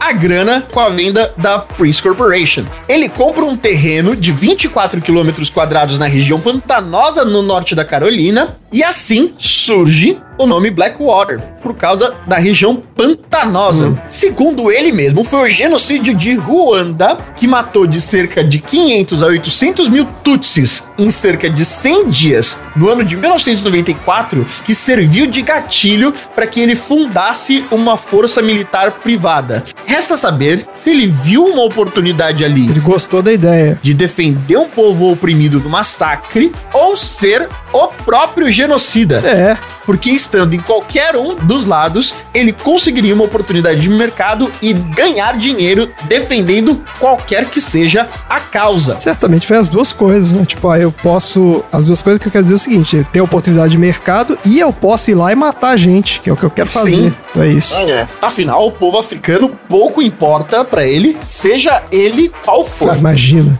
Exato. Ah, Eu vou te dizer que qualquer povo não americano, pra esses caras, cara, é a mesma coisa que nada. Esses caras não reconhecem nenhum. Até hoje. É, Não americano branco cristão. Talvez, viu? Talvez. Eu acho que esses seriam aqueles que, tipo assim, deixa pra matar depois. Sabe como é que é? Mas que vai matar, vai. É, extermina primeiro todos os negros, é, muçulmano, indígena, tudo. E aí depois o que sobrar desses brancos de outros, outras regiões aí, a gente, né, extermina. né? É, eles partem pra, pra homossexual, partem pra outras minorias. Isso, é, claro. Isso é- Porque a- a- na cabeça desses caras, você tem que ser branco, cristão, americano, entendeu? Eles têm que combater alguma coisa, eles têm que combater alguém. É, isso aí. Eles partem desse, de- dessa, dessa premissa de que eles estão sempre sendo ameaçados e O oprimidos. que, que esses idiotas do governo babando o ovo desses caras é simplesmente oportunista o negócio, porque assim, na cabeça deles, brasileiro, meu amigo, é uma coisa que nada, entendeu? Não, eles estão lá se importando Isso com o aí. Brasil, pô. Voltando a falar da Blackwater, Vamos lá. De 97 a 2010, a Blackwater recebeu cerca de 2 bilhões de dólares em contato com o governo prestando serviços de segurança. Menos que o Avatar. Desses dois. O Avatar rendeu mais. Faça um filme que é muito melhor do que fazer isso. Desse, eu não, eu não tinha pensado. Desses 2 bilhões, 1,6 foram para trabalhos considerados unclassified, ou seja, contratos de serviços abertos, ou seja, apenas serviços de proteção. Tá, é a coisa que eles podem falar, né? Tipo assim, isso aqui pode divulgar, é público. O que significa que o resto O resto, não sabemos do que se trata.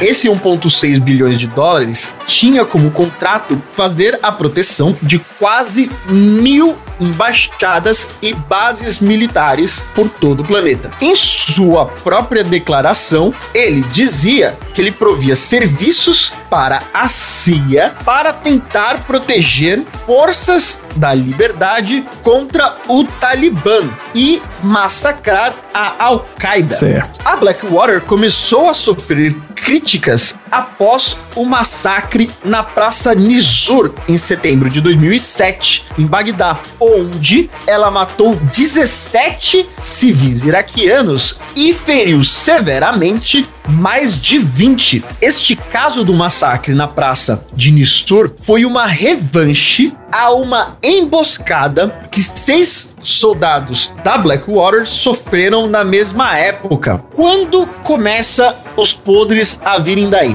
Por contrato, a forma de recrutamento de quem faz parte da Blackwater é o mesmo perfil do Eric Prince. Pessoas que não ficavam no exército, seja por falta de aptidão para servir, como também por problemas Pegava os piores, né? é exato. A rapa do exército. isso porque, para você fazer parte de um exército, você tem que ter testes de aptidão mental. Na Blackwater, estes testes eram simplesmente ignorados. Qualquer um entra, né? O caso foi o seguinte: haviam dois comboios e nesses comboios haviam três pessoas por carro. Quando esses comboios foram pegos numa emboscada, o exército iraquiano matou essas seis pessoas, correu com seus corpos amarrados no carro pelas praças de Bagdá e alguns deles foram pendurados pelo pescoço na ponte. Que pariu. Barbárie. O problema está na operação, porque por contrato, cada uma desses comboios deveriam ter cinco pessoas por carro. Ou seja, a Blackwater estava apontando ter mais soldados do que efetivamente tinha. Quando esse caso vem à tona, há uma grande comoção, porque os soldados simplesmente abriram fogo sobre qualquer pessoa no meio de uma praça pública e a repercussão negativa no ano de 2007, penúltimo ano de George Bush, tem uma grande importância com relação à discussão do que é a guerra no Iraque. Em 2008, Barack Obama é eleito e apesar de tirar cerca de um bilhão dos contratos com o fechamento do caso de que a Blackwater foi culpada pelo massacre que houve, ainda assim há resquícios de algumas ações da Blackwater lá dentro. Isso porque as pessoas começaram a investigar diretamente a posição do Eric, porque ele foi acusado, inclusive, de assassinar testemunhas deste processo. Caraca. Porque ele sabia que as pessoas que iriam depor iriam depor também que durante todo o tempo que a Blackwater estava no Iraque, ela estava pegando armas do exército norte-americano e iraquiano para fazer parte do seu próprio arsenal. Eita. Ele acaba sendo acusado de assassinato, de tráfico de arma e tem que deixar de ser CEO da Blackwater. A Blackwater acaba sendo vendida e muda de nome para Academy. Em 2016, Eric Prince retorna à pauta política, porque com o caso Wikileaks começa a surgir a Blackwater como uma empresa que começa a causar guerras civis para ele mesmo vender segurança. Olha que filho Mais do... ou menos como funciona uma milícia do Rio de Janeiro. Olha aí, cara. Neste momento, o Eric Prince, obviamente, já está aliado a Trump. Inclusive, a sua irmã foi secretária de educação Nossa senhora. durante o seu governo. Deus do céu, cara, eu vou te falar. velho. Em 2019, Eric Prince se torna notícia novamente por tentar vender os serviços da Blackwater para Juan Guaidó numa tentativa de invadir a Venezuela e tirar Nicolás Maduro do poder. Cara, eu lembro dessa história e eu tava anotado aqui pra te perguntar isso. Se esses caras estavam envolvidos naquela pataquada Tavam, lá da invasão tavam da sim. Venezuela, que deu tudo errado. Patético. Patético, é. Foi uma cagada histórica, né? Mas agora é que vem a principal questão. O próprio Prince propôs ao general Khalifa Haftar, que era um dos homens fortes na guerra civil da Líbia, um plano militar privado chamado de Projeto Opus. Nessa iniciativa, ele propunha vender armas para o país, apesar do embargo, providenciando helicópteros de assalto, drones de vigilância e aviões, além de outros tipos de materiais bélicos. Tá. Caraca, bicho. Dentro desse próprio projeto estava também incluído o componente de poder raptar ou assassinar indivíduos considerados alvo do califa Haftar. O acordo acabou não acontecendo devido à intervenção dos monitores do Conselho de Segurança das Nações Unidas. Mas o próprio Haftar não quis fechar o acordo porque existia a possibilidade de que o Eric Prince tenha feito ameaças contra o próprio Haftar. Meu Deus, cara. E cerca de 20 mercenários foram interceptados quando esses caras estavam tentando chegar na Líbia. Ou seja, esses caras iam querendo o Haftar ou não Uhum. trabalhar na Líbia. Atualmente, o projeto político destas empresas está na possibilidade de que civis possam comprar mais armas de maior porte, caso este em constante pauta no governo brasileiro de Jair Bolsonaro. É isso, Matias. Tá aí, no final das contas, a motivação, vamos atrás do dinheiro, porque tem gente ganhando dinheiro com isso aí. Ah, Esse negócio de Bolsonaro com arma e tal, não é só. Tem o componente maluquice, óbvio, componente psicopatia desses caras, mas tem o componente econômico aí, cara. Tem gente ganhando dinheiro com esse negócio. Tem que seguir o dinheiro e botar esses caras em cana. Follow the É money. isso aí, cara. Vou te falar, viu, bicho? Beleza, Tom, maravilha. Bora então pro próximo assunto aleatório. Lá fora, além daquela cerca, cada criatura viva que rasteja, voa ou se arrasta pela lama quer matar vocês e comer seus olhos, feito jujuba.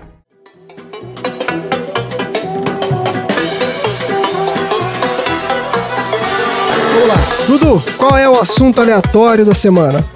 O meu assunto. Sou capaz de apostar. Ó. Eu já sei qual é o assunto, na verdade, mas Bichos de Eiva. eu seria capaz de apostar qual seria seu assunto. Não, Mas é um bichinho que poderia estar presente ali na, Acertei. na fauna de Pandora, ok? Ah, Dudu, mas o, o Loris Lento poderia estar lá, porque ele é... Mas o Loris Lento não brilha. Ué, Ah, mas nem todo bicho brilha. Então nós temos um bichinho brilhante aqui. Fluorescente, fluorescente. Fluorescente.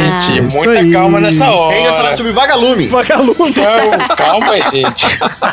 Vagalume poderia estar em Pandora. Não, não, não, não, não, não, não. Não. Eu vou falar sobre o Isistius brasiliensis, que é conhecido pelos nomes comuns de tubarão charuto, tubarão luminoso, Olha, tubarão corta-carne e, em inglês, o cookie cutter shark. Mas brasilienses é de, do Brasil? Calma.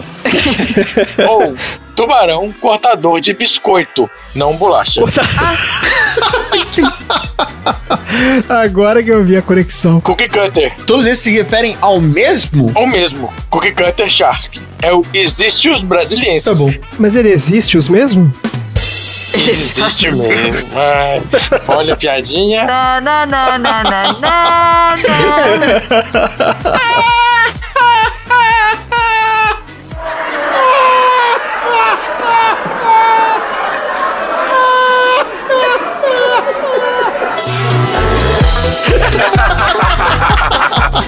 Bom, Ai, meu Deus.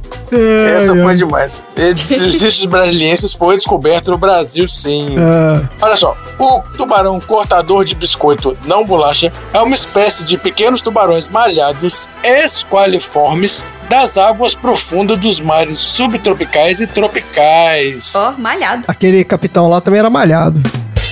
Então ele É, pode é tá verdade. É verdade. no- Ele tá bem no pegado de Pandora mesmo. E ele falou que se você não malhasse, fica aí a grande lição desse coronel. Se você não malhar, as coisas caem na baixa gravidade. É isso aí. Olha só, pertence à família Dalatidae, um grupo de esqualos caracterizado por grandes migrações verticais na coluna de água. Então eles se caracterizam por uma grande voracidade, arrancando pedaços circulares de carne das suas vítimas em maiores dimensões. Meu Deus. Deus. As vítimas que são maiores, então, os animais que são maiores que eles, eles arrancam pedacinhos em forma de suco circular. Cookie. Esse comportamento está na origem do nome anglófono cookie cutter, É isso Ah, cortador de biscoito, não bolacha, é isso. aí. Um cookie cutter é tipo uma forminha Isso, tá. que tem um formatinho. isso. Aí você abre a massa como se fosse uma pizza, aí você enfia o Isso. cookie cutter e o biscoito é o que fica no meio da forma, e que fica no formatinho. Isso. Formatinho redondinho. É. Redondinho, de árvore de Natal, de estrelinha, de coração. Entendi. E aqui no caso de boquinha de tubarão. Então, olha só. pois a estrutura bucal é semelhante à das lampreias e permite a ele fixar-se sobre o hospedeiro, cortando um naco de carne com alguns centímetros de diâmetro com o recurso de uma dentição adaptada tipo de ectoparasitismo. Caraca. Olha só. Ele não fica grudado. Calma, Fica, gruda com, com a mordida. Ai, meu Deus. calma, calma. É, É, ué. Ele gruda até conseguir cortar e aí ele sai fora. Come e sai Ai, fora. cara, tem uma foto aqui de um. Tem, tem várias fotos. Ai. Não sei pra que, que você olha a foto. Uma foto de uma baleia toda picotada aqui desse bicho. Ai, é, é, exatamente. Por quê? Vamos lá, vamos com Hum, calma. vamos lá. Então, o tubarão, cortador de biscoito não bolacha, ocorre em regiões de águas quentes e profundas em todos os oceanos, especialmente perto de ilhas. Hum. E ela migra verticalmente até 3 mil metros por dia, aproximando-se da superfície ao anoitecer e descendo com o amanhecer. Hum. Já tivemos registros da presença desse tubarão a uma profundidade de 3,7 quilômetros. Da costa? Não, não, profundidade. Não, de profundidade. Ah, tá bom. Porque eu tava com medo dele chegar muito perto. Então, Você falou que ele chega na superfície, eu já tava com medo. né? Não, calma. Então. Calma, Tom. Espécimes adultos atingem apenas 42 a 56 centímetros de comprimento, Nossa, Ah, É pequenininho. pititinho. caracterizando-se por um longo corpo fusiforme de seção cilíndrica e coloração acastanhada com manchas escuras. Hum. O focinho é curto e achatado, os olhos são muito grandes e apresentam o aparelho bucal com claras adapta- adaptações à sucção. As barbatanas dorsais são desprovidas de estruturas duras e a barbatana caudal é de grandes dimensões nas extremidades. Olha, esse é um dos bichos mais feios Pombas irregulares. que eu já vi na minha vida. Ele é horroroso. Ele é horroroso. Agora que vem o Tcharanã. A pele ventral do tubarão cortador de biscoito não bolacha, com exceção de um colar que fica mais escuro, ela é esbranquiçada e dotada de fósforos, que emitem uma luz esverdeada. Por isso esse animal é chamado de tubarão luminoso. E olha só, esse hábito de se alimentar de nacos arredondados cortados é denominado goivagem. Cortes arredondados nos flancos de animais maiores. É a característica marca feita por esses tubarões. E, por exemplo, encontrou em vários mamíferos marinhos e peixes. Temos aqui, ó, baleias, golfinhos e outros animais ainda. É, tem várias fotinhos aqui dos bichos, tudo. Além disso, estruturas moles de submarinos com essas marcas Caraca! cabos submarinos e outras estruturas colocadas em regiões profundas. Essas marcas também foram encontradas em corpos humanos recolhidos no mar. Eita. Mas O que, que seria uma estrutura mole de um submarino? Aí a gente tem que fazer um só sobre submarino para saber. É, tem que ser no dia que for falar de submarino. Eu já ia falar submarino, é verdade. Pra saber o que que é a estrutura mole do Que submarino. diabo é isso? Não sei. Tá bom. Vamos lá. Hum. Eles também consomem presas inteiras, como lulas Credo. e outros cefalópodes pelágicos, que quando são menores que eles, né? Eles conseguem comer. Tá. Os tubarões cortadores de biscoito, não bolacha, apresentam adaptações que lhes permitem pairar na coluna de água e provavelmente dependem da astúcia e dissimulação para capturar presas mais ativas. Então, o colarinho escuro, particularmente quando é visto contra a luminosidade da superfície, ele imita a silhueta de um peixe pequeno, Hum. enquanto o resto do corpo, iluminado pelo fósforo ventral, se confunde com a luz incidente sobre a superfície. Caraca! Ele fica ali mimetizando um peixinho pequeno. Que legal! E eles vivem em cardumes. Nossa, que inferno! Eles ficam. Eles ficam planeando na superfície como se fossem vários peixinhos ali. E aí, os animais maiores vão chegar lá para comer e são surpreendidos. Embora esses tubarões raramente sejam encontrados por causa do seu habitat oceânico, eles migram demais, são migratórios e ficam submergindo e emergindo, estão documentados em alguns ataques a seres humanos. Mas apesar disso, eles são pequenos e não são considerados muito perigosos Hum. né? Lembra que são pequenininhos, tá? O buraquinho é pequenininho mesmo. Ah, tá. Uma das mais antigas descrições conhecidas das feridas deixadas pela mordedura do e brasilienses em vários animais é uma antiga lenda de Samoa que afirma que Atu, que é o atum gaiado, que entrava na baía de Palauí, deixava para trás pedaços da sua carne como sacrifício a tal Tuno, que era o chefe da comunidade. Eles acreditavam que esses peixinhos que apareciam, esses atuns que apareciam cheios de, de buraco na pele, deixavam para trás um pedaço da carne como sacrifício. Em séculos posteriores, foram analisadas outras explicações para as profundas feridas circulares encontradas nos múltiplos animais marinhos, incluindo também a ação de lampreias, bactérias e parasitas invertebrados de vários tipos. Em 1971, a Everest Jones, do US Bureau Comercial Fisheries, uma organização precededora da National Marine Fisheries Service, descobriu as- que as espécies de Isistios eram responsáveis pelas misteriosas mordeduras que produziam das designadas feridas em cratera. Um perito em tubarões, o Stuart Springer, popularizou esse nome de cookie cutter, tubarão cortador de biscoitos, não bolacha, para a espécie e brasilienses, que apesar de ter sido originalmente apelidado de Demon Whale Biters, demônios mordedores de baleias, Nossa senhora. eles foram novamente caracterizados como Cookie Cutter. Ficou mais bonitinho o nome deles. Ficou mais bonitinho, é. Pegou, não, pegou mais bem mais leve, né? Isso aí. Pegou bem mais leve. Isso. E aí, os outros nomes comuns são o tubarão charuto, o esqualo e o tubarão luminoso. Eu acho que o mais apropriado seria esse do demônio, como é que é? Demônio matador de baleia? Demônio corta- mordedor de baleia. É. Nossa senhora. É isso aí, acabei de falar então do tubarão cortador de biscoito, não bolacha. Ai, que maravilha isso, gente. Vou te falar, viu? As fotos. Ele é horroroso. Eu botei umas fotinhos aqui, mas eu vou te falar, viu? Só que, Dudu, em relação ao filme, aqueles bichos que aparecem lá em Pandora, uma coisa que me incomodou foi aquele cavalo que tinha um monte de perna. Certo. Qual que seria a função? Não foi só o cavalo. Ah. Todos os bichos quadrúpede não eram quadrúpedes, era sextúpede. que eles tinham quatro patas na frente e duas atrás. Faz sentido evolutivamente isso? Um bicho tem um monte de perna? Um bicho grande daquele tamanho? Aí vai depender do terreno de Pandora. Como que é o terreno de Pandora? Ah, sim. Você tem que subir e ajuda. Provavelmente eles têm, se eles tiverem que escalar tal, aí pode ser que ajude, mas evolutivamente isso aí é conta deles lá. Só É. mais um ia pra cortar. A árvore mãe que vai saber dizer A árvore mãe. por que, que ela escolheu ser assim. É, é verdade. Beleza, então, gente. Maravilha. Bora então pro próximo assunto aleatório.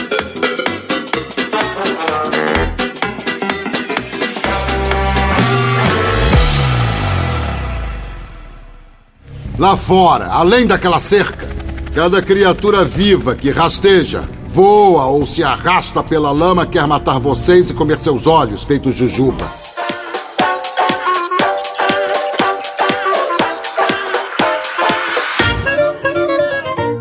Vamos lá então, Marina, qual é o seu assunto aleatório da semana? O meu assunto aleatório são as criaturas azuis. Ah. Mas as criaturas azuis fofinhas que cantam lá, lá, lá, lá, lá, lá, Ah, É. lá, lá, Ai, quem lá, lá, lá. apareceu?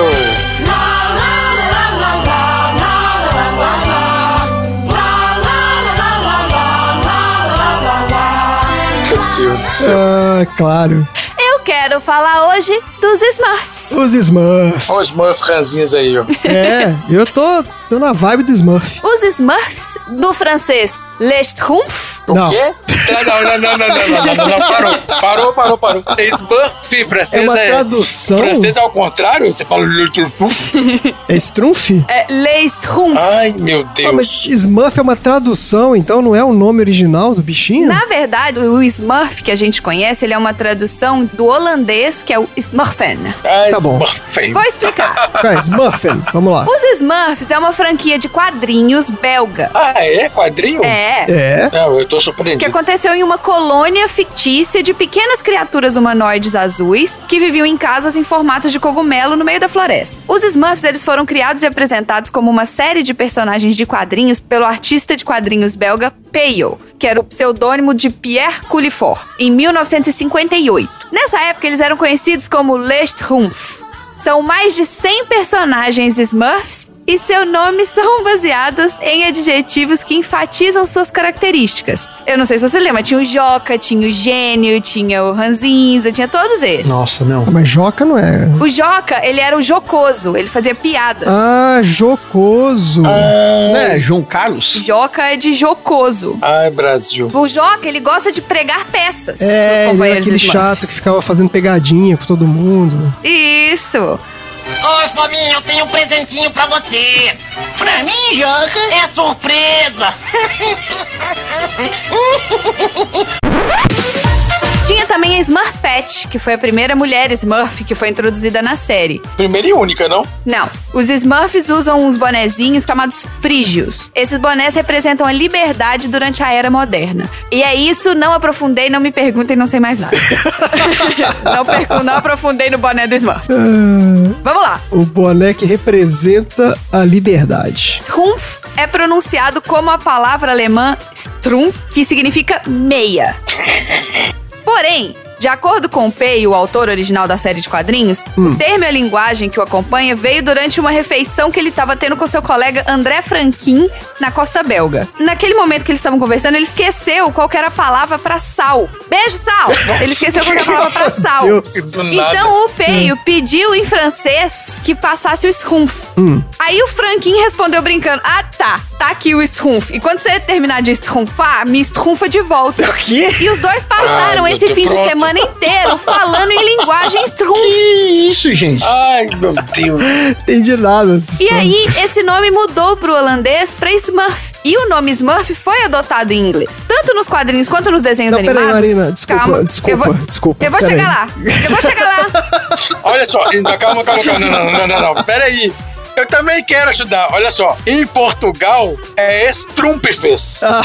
Eu sei, eu vou Precisava chegar. falar isso. Ah, sem chegar, desculpa. Não aguentei. Não, eu só queria perguntar, porque eu não entendi. Strumpf, então, é uma palavra inventada? O cara inventou essa palavra. Não significa nada. Significa meia. É, parece com meia em alemão. Parece com. Ele esqueceu como é que pediu sal. Ele esqueceu, esqueceu como é que pediu sal e falou: me passa o Me strumpf. passa uma É a meia. mesma coisa que. Isso, a mesma coisa que você chega aqui, você é um gringo no Brasil, você vai pedir o sal e você fala, ah, me passa a meia. É isso. Me passa o um tom.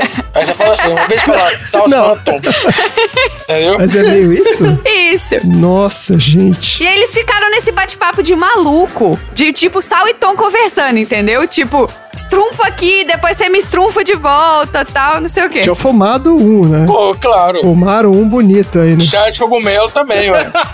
Com chá de cogumelo. Tá ótimo. Tanto nos quadrinhos quanto nos desenhos animados, todo foi traduzido para vários idiomas. Ah, Na maioria dos casos, o nome original, Strumpf, é substituído por um novo termo. tá. Os mais comuns começaram com a variação da tradução holandesa. Então começou com a tradução holandesa Smurf, enquanto tinha outros nomes que indicam a aparência de gnomo. Em espanhol, por exemplo, eles são chamados de pitufos. Pitufos. Olha. aí. que legal. Les pitufos. Eles pitufos. Los Pitufos. Los deve ser, né? Pitufos. Los Os Pitufos. pitufos. Esse é. termo foi inventado por Miguel Agusti, que chefiava a revista espanhola Strong, que publicou o cartão pela primeira vez em espanhol. Tá. O nome mais tarde se espalhou para a maioria das versões de espanhol desse desenho animado. Então é isso, o Dudu já trouxe pra gente, né, em português. Ah, não aguentei. A gente sabe que português, nós portugueses, eles são os Smurfs, nunca foi diferente. Mas no, como é que é do Portugal aí? Já perdi. Dudu, Estrumpfes. Estrumpfes. Tá bom. Então, assim, no final das contas, tudo isso são palavras inventadas mesmo. Na- Nada significa nada. É só uma Uhum. Exato. palavra que aí cada país bota um nome diferente, porque inventa um nome diferente. porque antigamente se traduzia nomes pra simplificar de algumas coisas, igual massinha, por exemplo. Ah, é verdade. É. Massinha é um termo brasileiro pra Play-Doh, que hoje não se traduz mais. Super massa. Porque Play-Doh, super massa. Super massa. E hoje não massa. se traduz em marcas mais, a marca é Play-Doh. É igual Star Wars, né? Que era Guerra nas Estrelas. É, Guerra nas É Estrelas. isso aí. Então cada por aí país. E por aí vai. E aí cada país botava um nome diferente nos seus Smurfs. Igual o ursinho Puff. isso. Não, se o Puff não é, velho. É, ué, é Poo. É, agora é o ursinho Poo. Não, mas em, em português é Pu também? Não é Puff mais? Agora eles falam pu. Não, é Puff. Agora tem que falar Poo. Agora é Poo. Agora é pu. Mas eu nunca entendi isso. Pu não é cocô? Não, É, cocô. Não, tem o H no final. o H no final não. Ah, então é um cocô com H no final. É um cocô isso. fofinho. É, cocota. Cocó. O elenco também tem uma estrutura bem simples. Ah. Quase todos os personagens são essencialmente parecidos, principalmente a maioria do sexo masculino. Algumas mulheres Smurfs apareceram. Primeiro teve a Smurfette, depois teve a Sassette e depois teve a Babá Smurf. Gente, eu não lembro de nada disso. Eu só lembro Pois do é. Smurfette. Não, não, de, de, de, de, é, de fêmeas, Babá só tinha Smurf? Smurfette. Todos eles têm estatura baixa. A estatura de um Smurf é de três maçãs de altura. É grande assim? Peraí, não tinha uma mamãe Smurf, que era tipo uma fêmea do papai Smurf? Tinha isso? Então, é essa era a Babá Smurf, não era Babá Smurf? Ela chama babá Smurf? Acho que não. Babá? Porque o termo em inglês é Nanny Smurf. Eu acho que era ma- mamãe Smurf. Eu queria falar que tem uma wiki Ah, dos Smurfs, com várias descrições dos Smurfs. E eu não achei ela. não tem isso? Ah, tem aqui, vovó, será que é ela? Vovó, é isso aí, vovó Smurf. É isso aí. É essa Então aí. é isso, ouvinte, vovó Isso, Smurf. Vovó Smurf. Eles têm três maçãs de altura. Três maçãs. A altura de todos os Smurfs. Três maçãs. É, achei que eles eram menores. Três maçãs é muita coisa. Não, eles são três Ah, depende maçãs. do tamanho da maçã, né? É, eles têm calças brancas com um buraco pra passar o rabinho deles. Eles têm um rabicó Que rabinho. redondinho. Tem o rabo, não. Todo Smurf tem um rabinho, que é uma bolinha. Não é verdade. Nossa, não lembro não. É um pompom. É um pomponzinho na bunda. Nossa. Eles têm um chapéu branco no estilo de boné frígio. Aí, de novo, boné frígio. De... Da, da liberdade. Isso.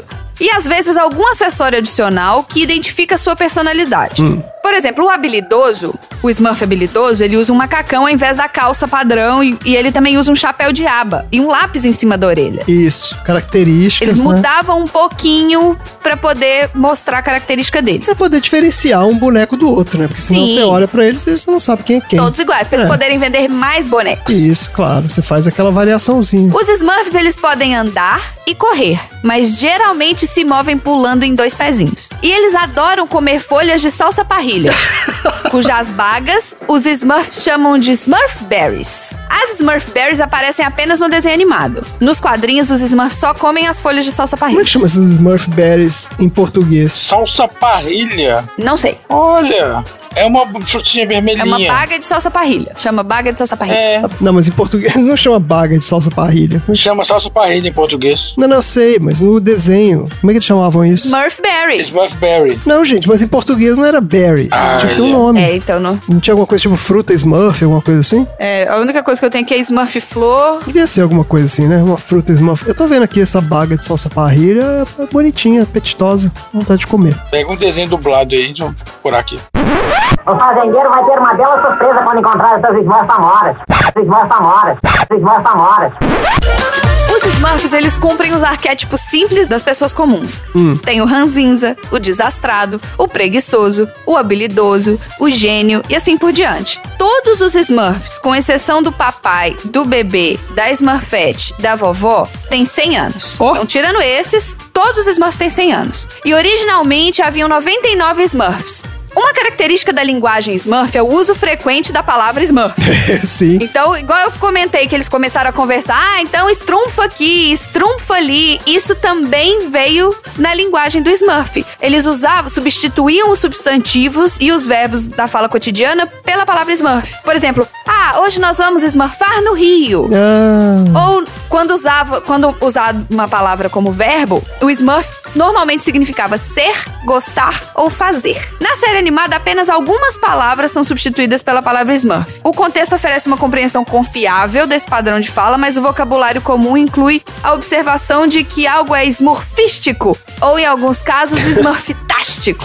Quando eles aparecem pela primeira vez em 1958, os Smurfs viviam uma parte do mundo chamada Le Pays Maudit, em francês, a Terra Amaldiçoada. Para chegar lá, era necessário magia, viajar por florestas densas, pântanos profundos, deserto escaldante e uma alta cordilheira. Os próprios Smurfs usam cegonhas para viajar longas distâncias. Já nas histórias do desenho animado, a Vila Smurf é composta de casinhas semelhantes a cogumelos, de diferentes formas e tamanhos, em um terreno Sim. gramado perto de um rio. Eles mostram alguns humanos nas proximidades, como por exemplo Gargamel. Só que ninguém nunca vai conseguir encontrar uma Vila Smurf, a não ser que seja liderado por um Smurf. Então o jeito de você achar a Vila Smurf é um Smurf te mostrando onde ela tá. Ah, você tem que encontrar o Smurf primeiro. E isso, a primeira mulher, a Smurfette, foi criada pelo Gargamel para atrair os outros Smurfs, Gargamel! Oi? para fazer com que os outros Smurfs levassem ela para Vila Smurf e ele soubesse onde a Vila Smurf era. Oh, eu não sabia disso também, não. Ela era infiltrada. Nossa! Infiltrada. Ela era tipo o navio lá, o cara que foi, né? A Smurfette vai ser a derrota deles. Esse barro azul mágico vai se transformar na primeira Smurf menina. Bela, mas perigosa Smurf para trazer todos os outros direto para mim. Mas o papai Smurf, que é um velho sábio, identificou a situação e a transformou no que ela é. Os personagens não Smurfs que apareciam mais tarde, além do Gargamel, tinha o gato do Gargamel, que era o Azrael, Era o Cruel. cruel O gato chamava Cruel, né? em português. Sim, isso mesmo. E ele queria comer os Sim. Smurfs. Cruel? Fora, fora, fora, fora! Esse Smurf não é para você, ele é para mim! Tinha a Ogata, uma bruxa feia, tinha o padrinho de gato do Gargamel, o Baltazar. No total foram contabilizados já no desenho 105 Smurfs, que já foram identificados nos desenhos. Caraca! Nossa, não, não. A comunidade Smurf geralmente assume a forma de um ambiente cooperativo, compartilhado e gentil, baseado no princípio de que cada Smurf tem algo que é bom e, portanto, contribui com isso para a sociedade Smurf como pode. Em troca, cada Smurf parece receber essas necessidades da vida, desde roupa até comida, sem usar nenhum dinheiro em troca. Então, eles vão trocando as suas habilidades e vão suprindo todas as necessidades de todos os Smurfs. É uma sociedade baseada no escambo. Sim, eu quero só trazer agora alguns fatos curiosos sobre os Smurfs Vamos pra lá, gente poder fatos encerrar curiosos. Ah. jogando energia lá em cima. Isso. Vamos lá. Opa. Porque os Smurfs compartilharam todas as suas posses, algumas culturas pensaram que era uma tentativa velada de brainwash para crianças da forma comunista de viver. Ah, Ai, sempre meu tem alguém. Deus do céu. É, Damares, né, que fez e falou isso. Ah, é. Tava tudo bem. Algumas saco, pessoas também velho. pensavam que o chapéu frígio significava que o Smurf era uma seita da Ku Klux Klan. Ai, Nossa senhora. gente do céu. E outros afirmavam que os Smurfs eram neonazistas promovendo uma raça ariana por causa da solitária mulher loira no Meu grupo. Deus, gente. De onde que as pessoas... De proibir adulto de assistir desenho, gente. Que que é Na isso? verdade, nada disso é verdade. Claro, né? O filho de Pale, que é o, né, o do criador, afirmou que os Smurfs não tinham nenhuma conotação política e as únicas mensagens que seu pai queria transmitir eram de amizade e de amor. Outra curiosidade é que o recorde mundial para pessoas vestidas como Smurfs foi estabelecida no ano de 2009. No país de Gales, mais de 2.500 pessoas amontoadas em uma boate, vestidas de azul e branco, e não podiam ter nenhuma pele natural aparecendo, Ah, Pra poder né, ser contabilizada pra esse recorde. Eles quebraram o recorde anterior que tinha sido estabelecido um ano antes com 1.253 Smurfs na Irlanda. Então o País de Gales ganhou com 2.500 Smurfs. Dobrou a meta. Que isso? Ih, Marina, mas ó, tem um vídeo aqui que é na França e que eles bateram o recorde aqui de Smurf, viu? É mais de 2.500? Ai, deixa eu ver quanto que. De que ano? É um vídeo de 2020. Ah, então pode ser que essa minha matéria seja de pré-pandemia também. Será? Não, os caras estão fazendo reunindo Smurf em 2020.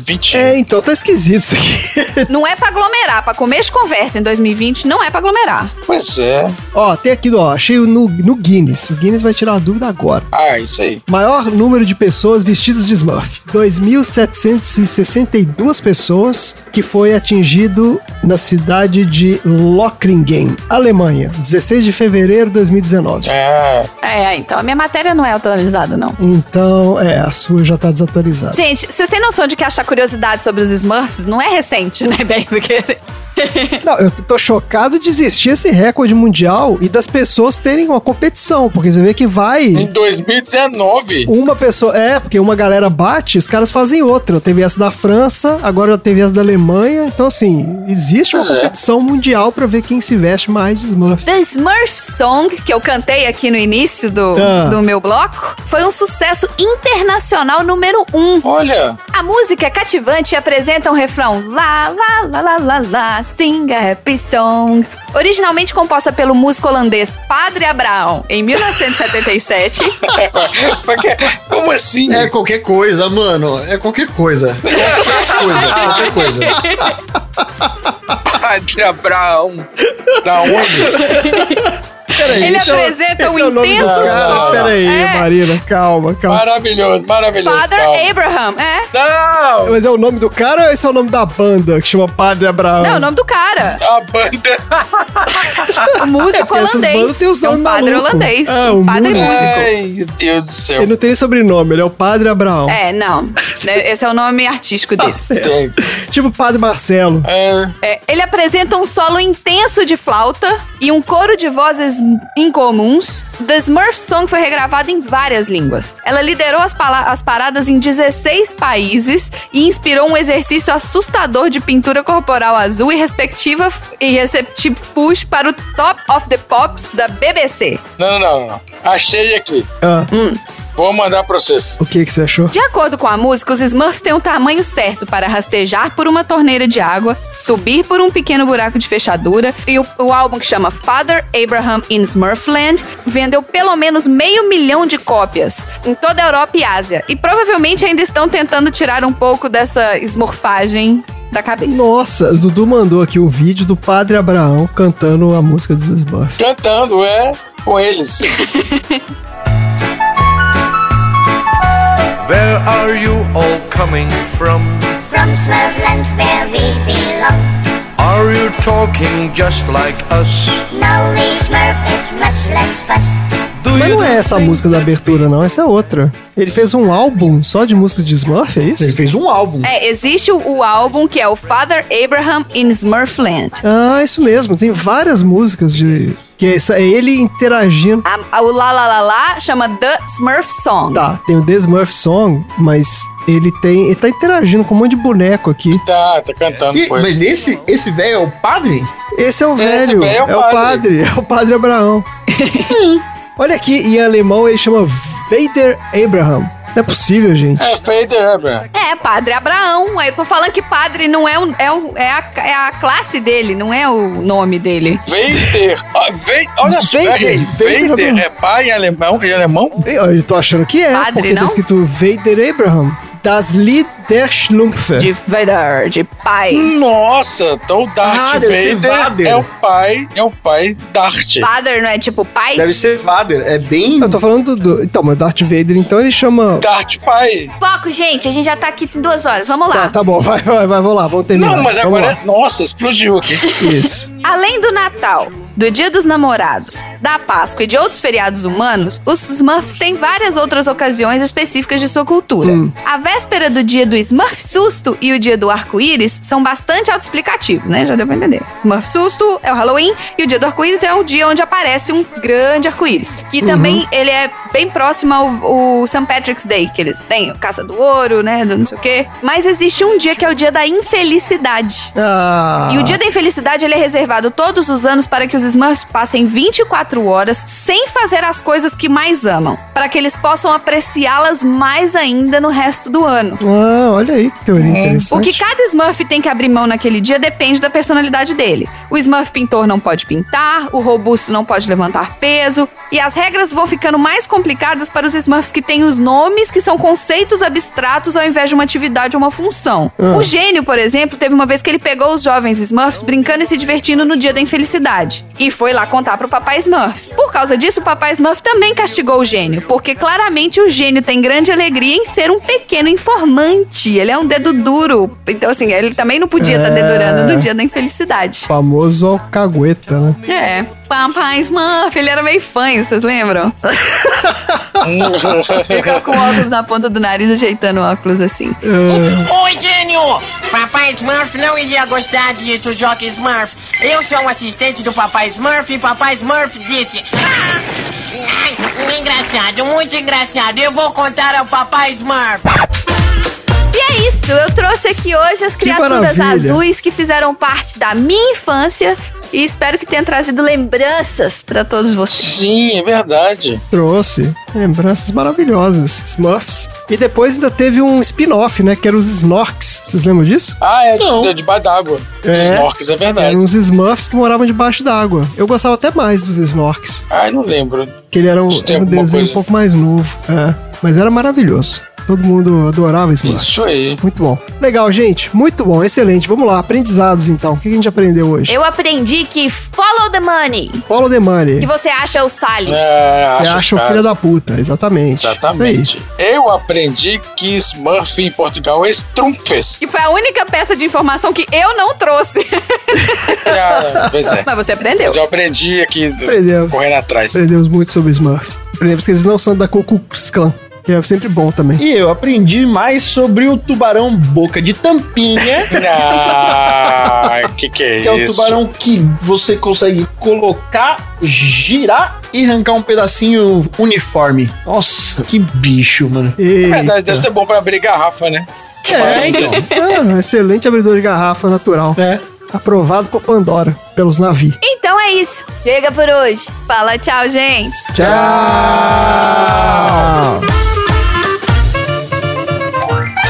Fim da sessão.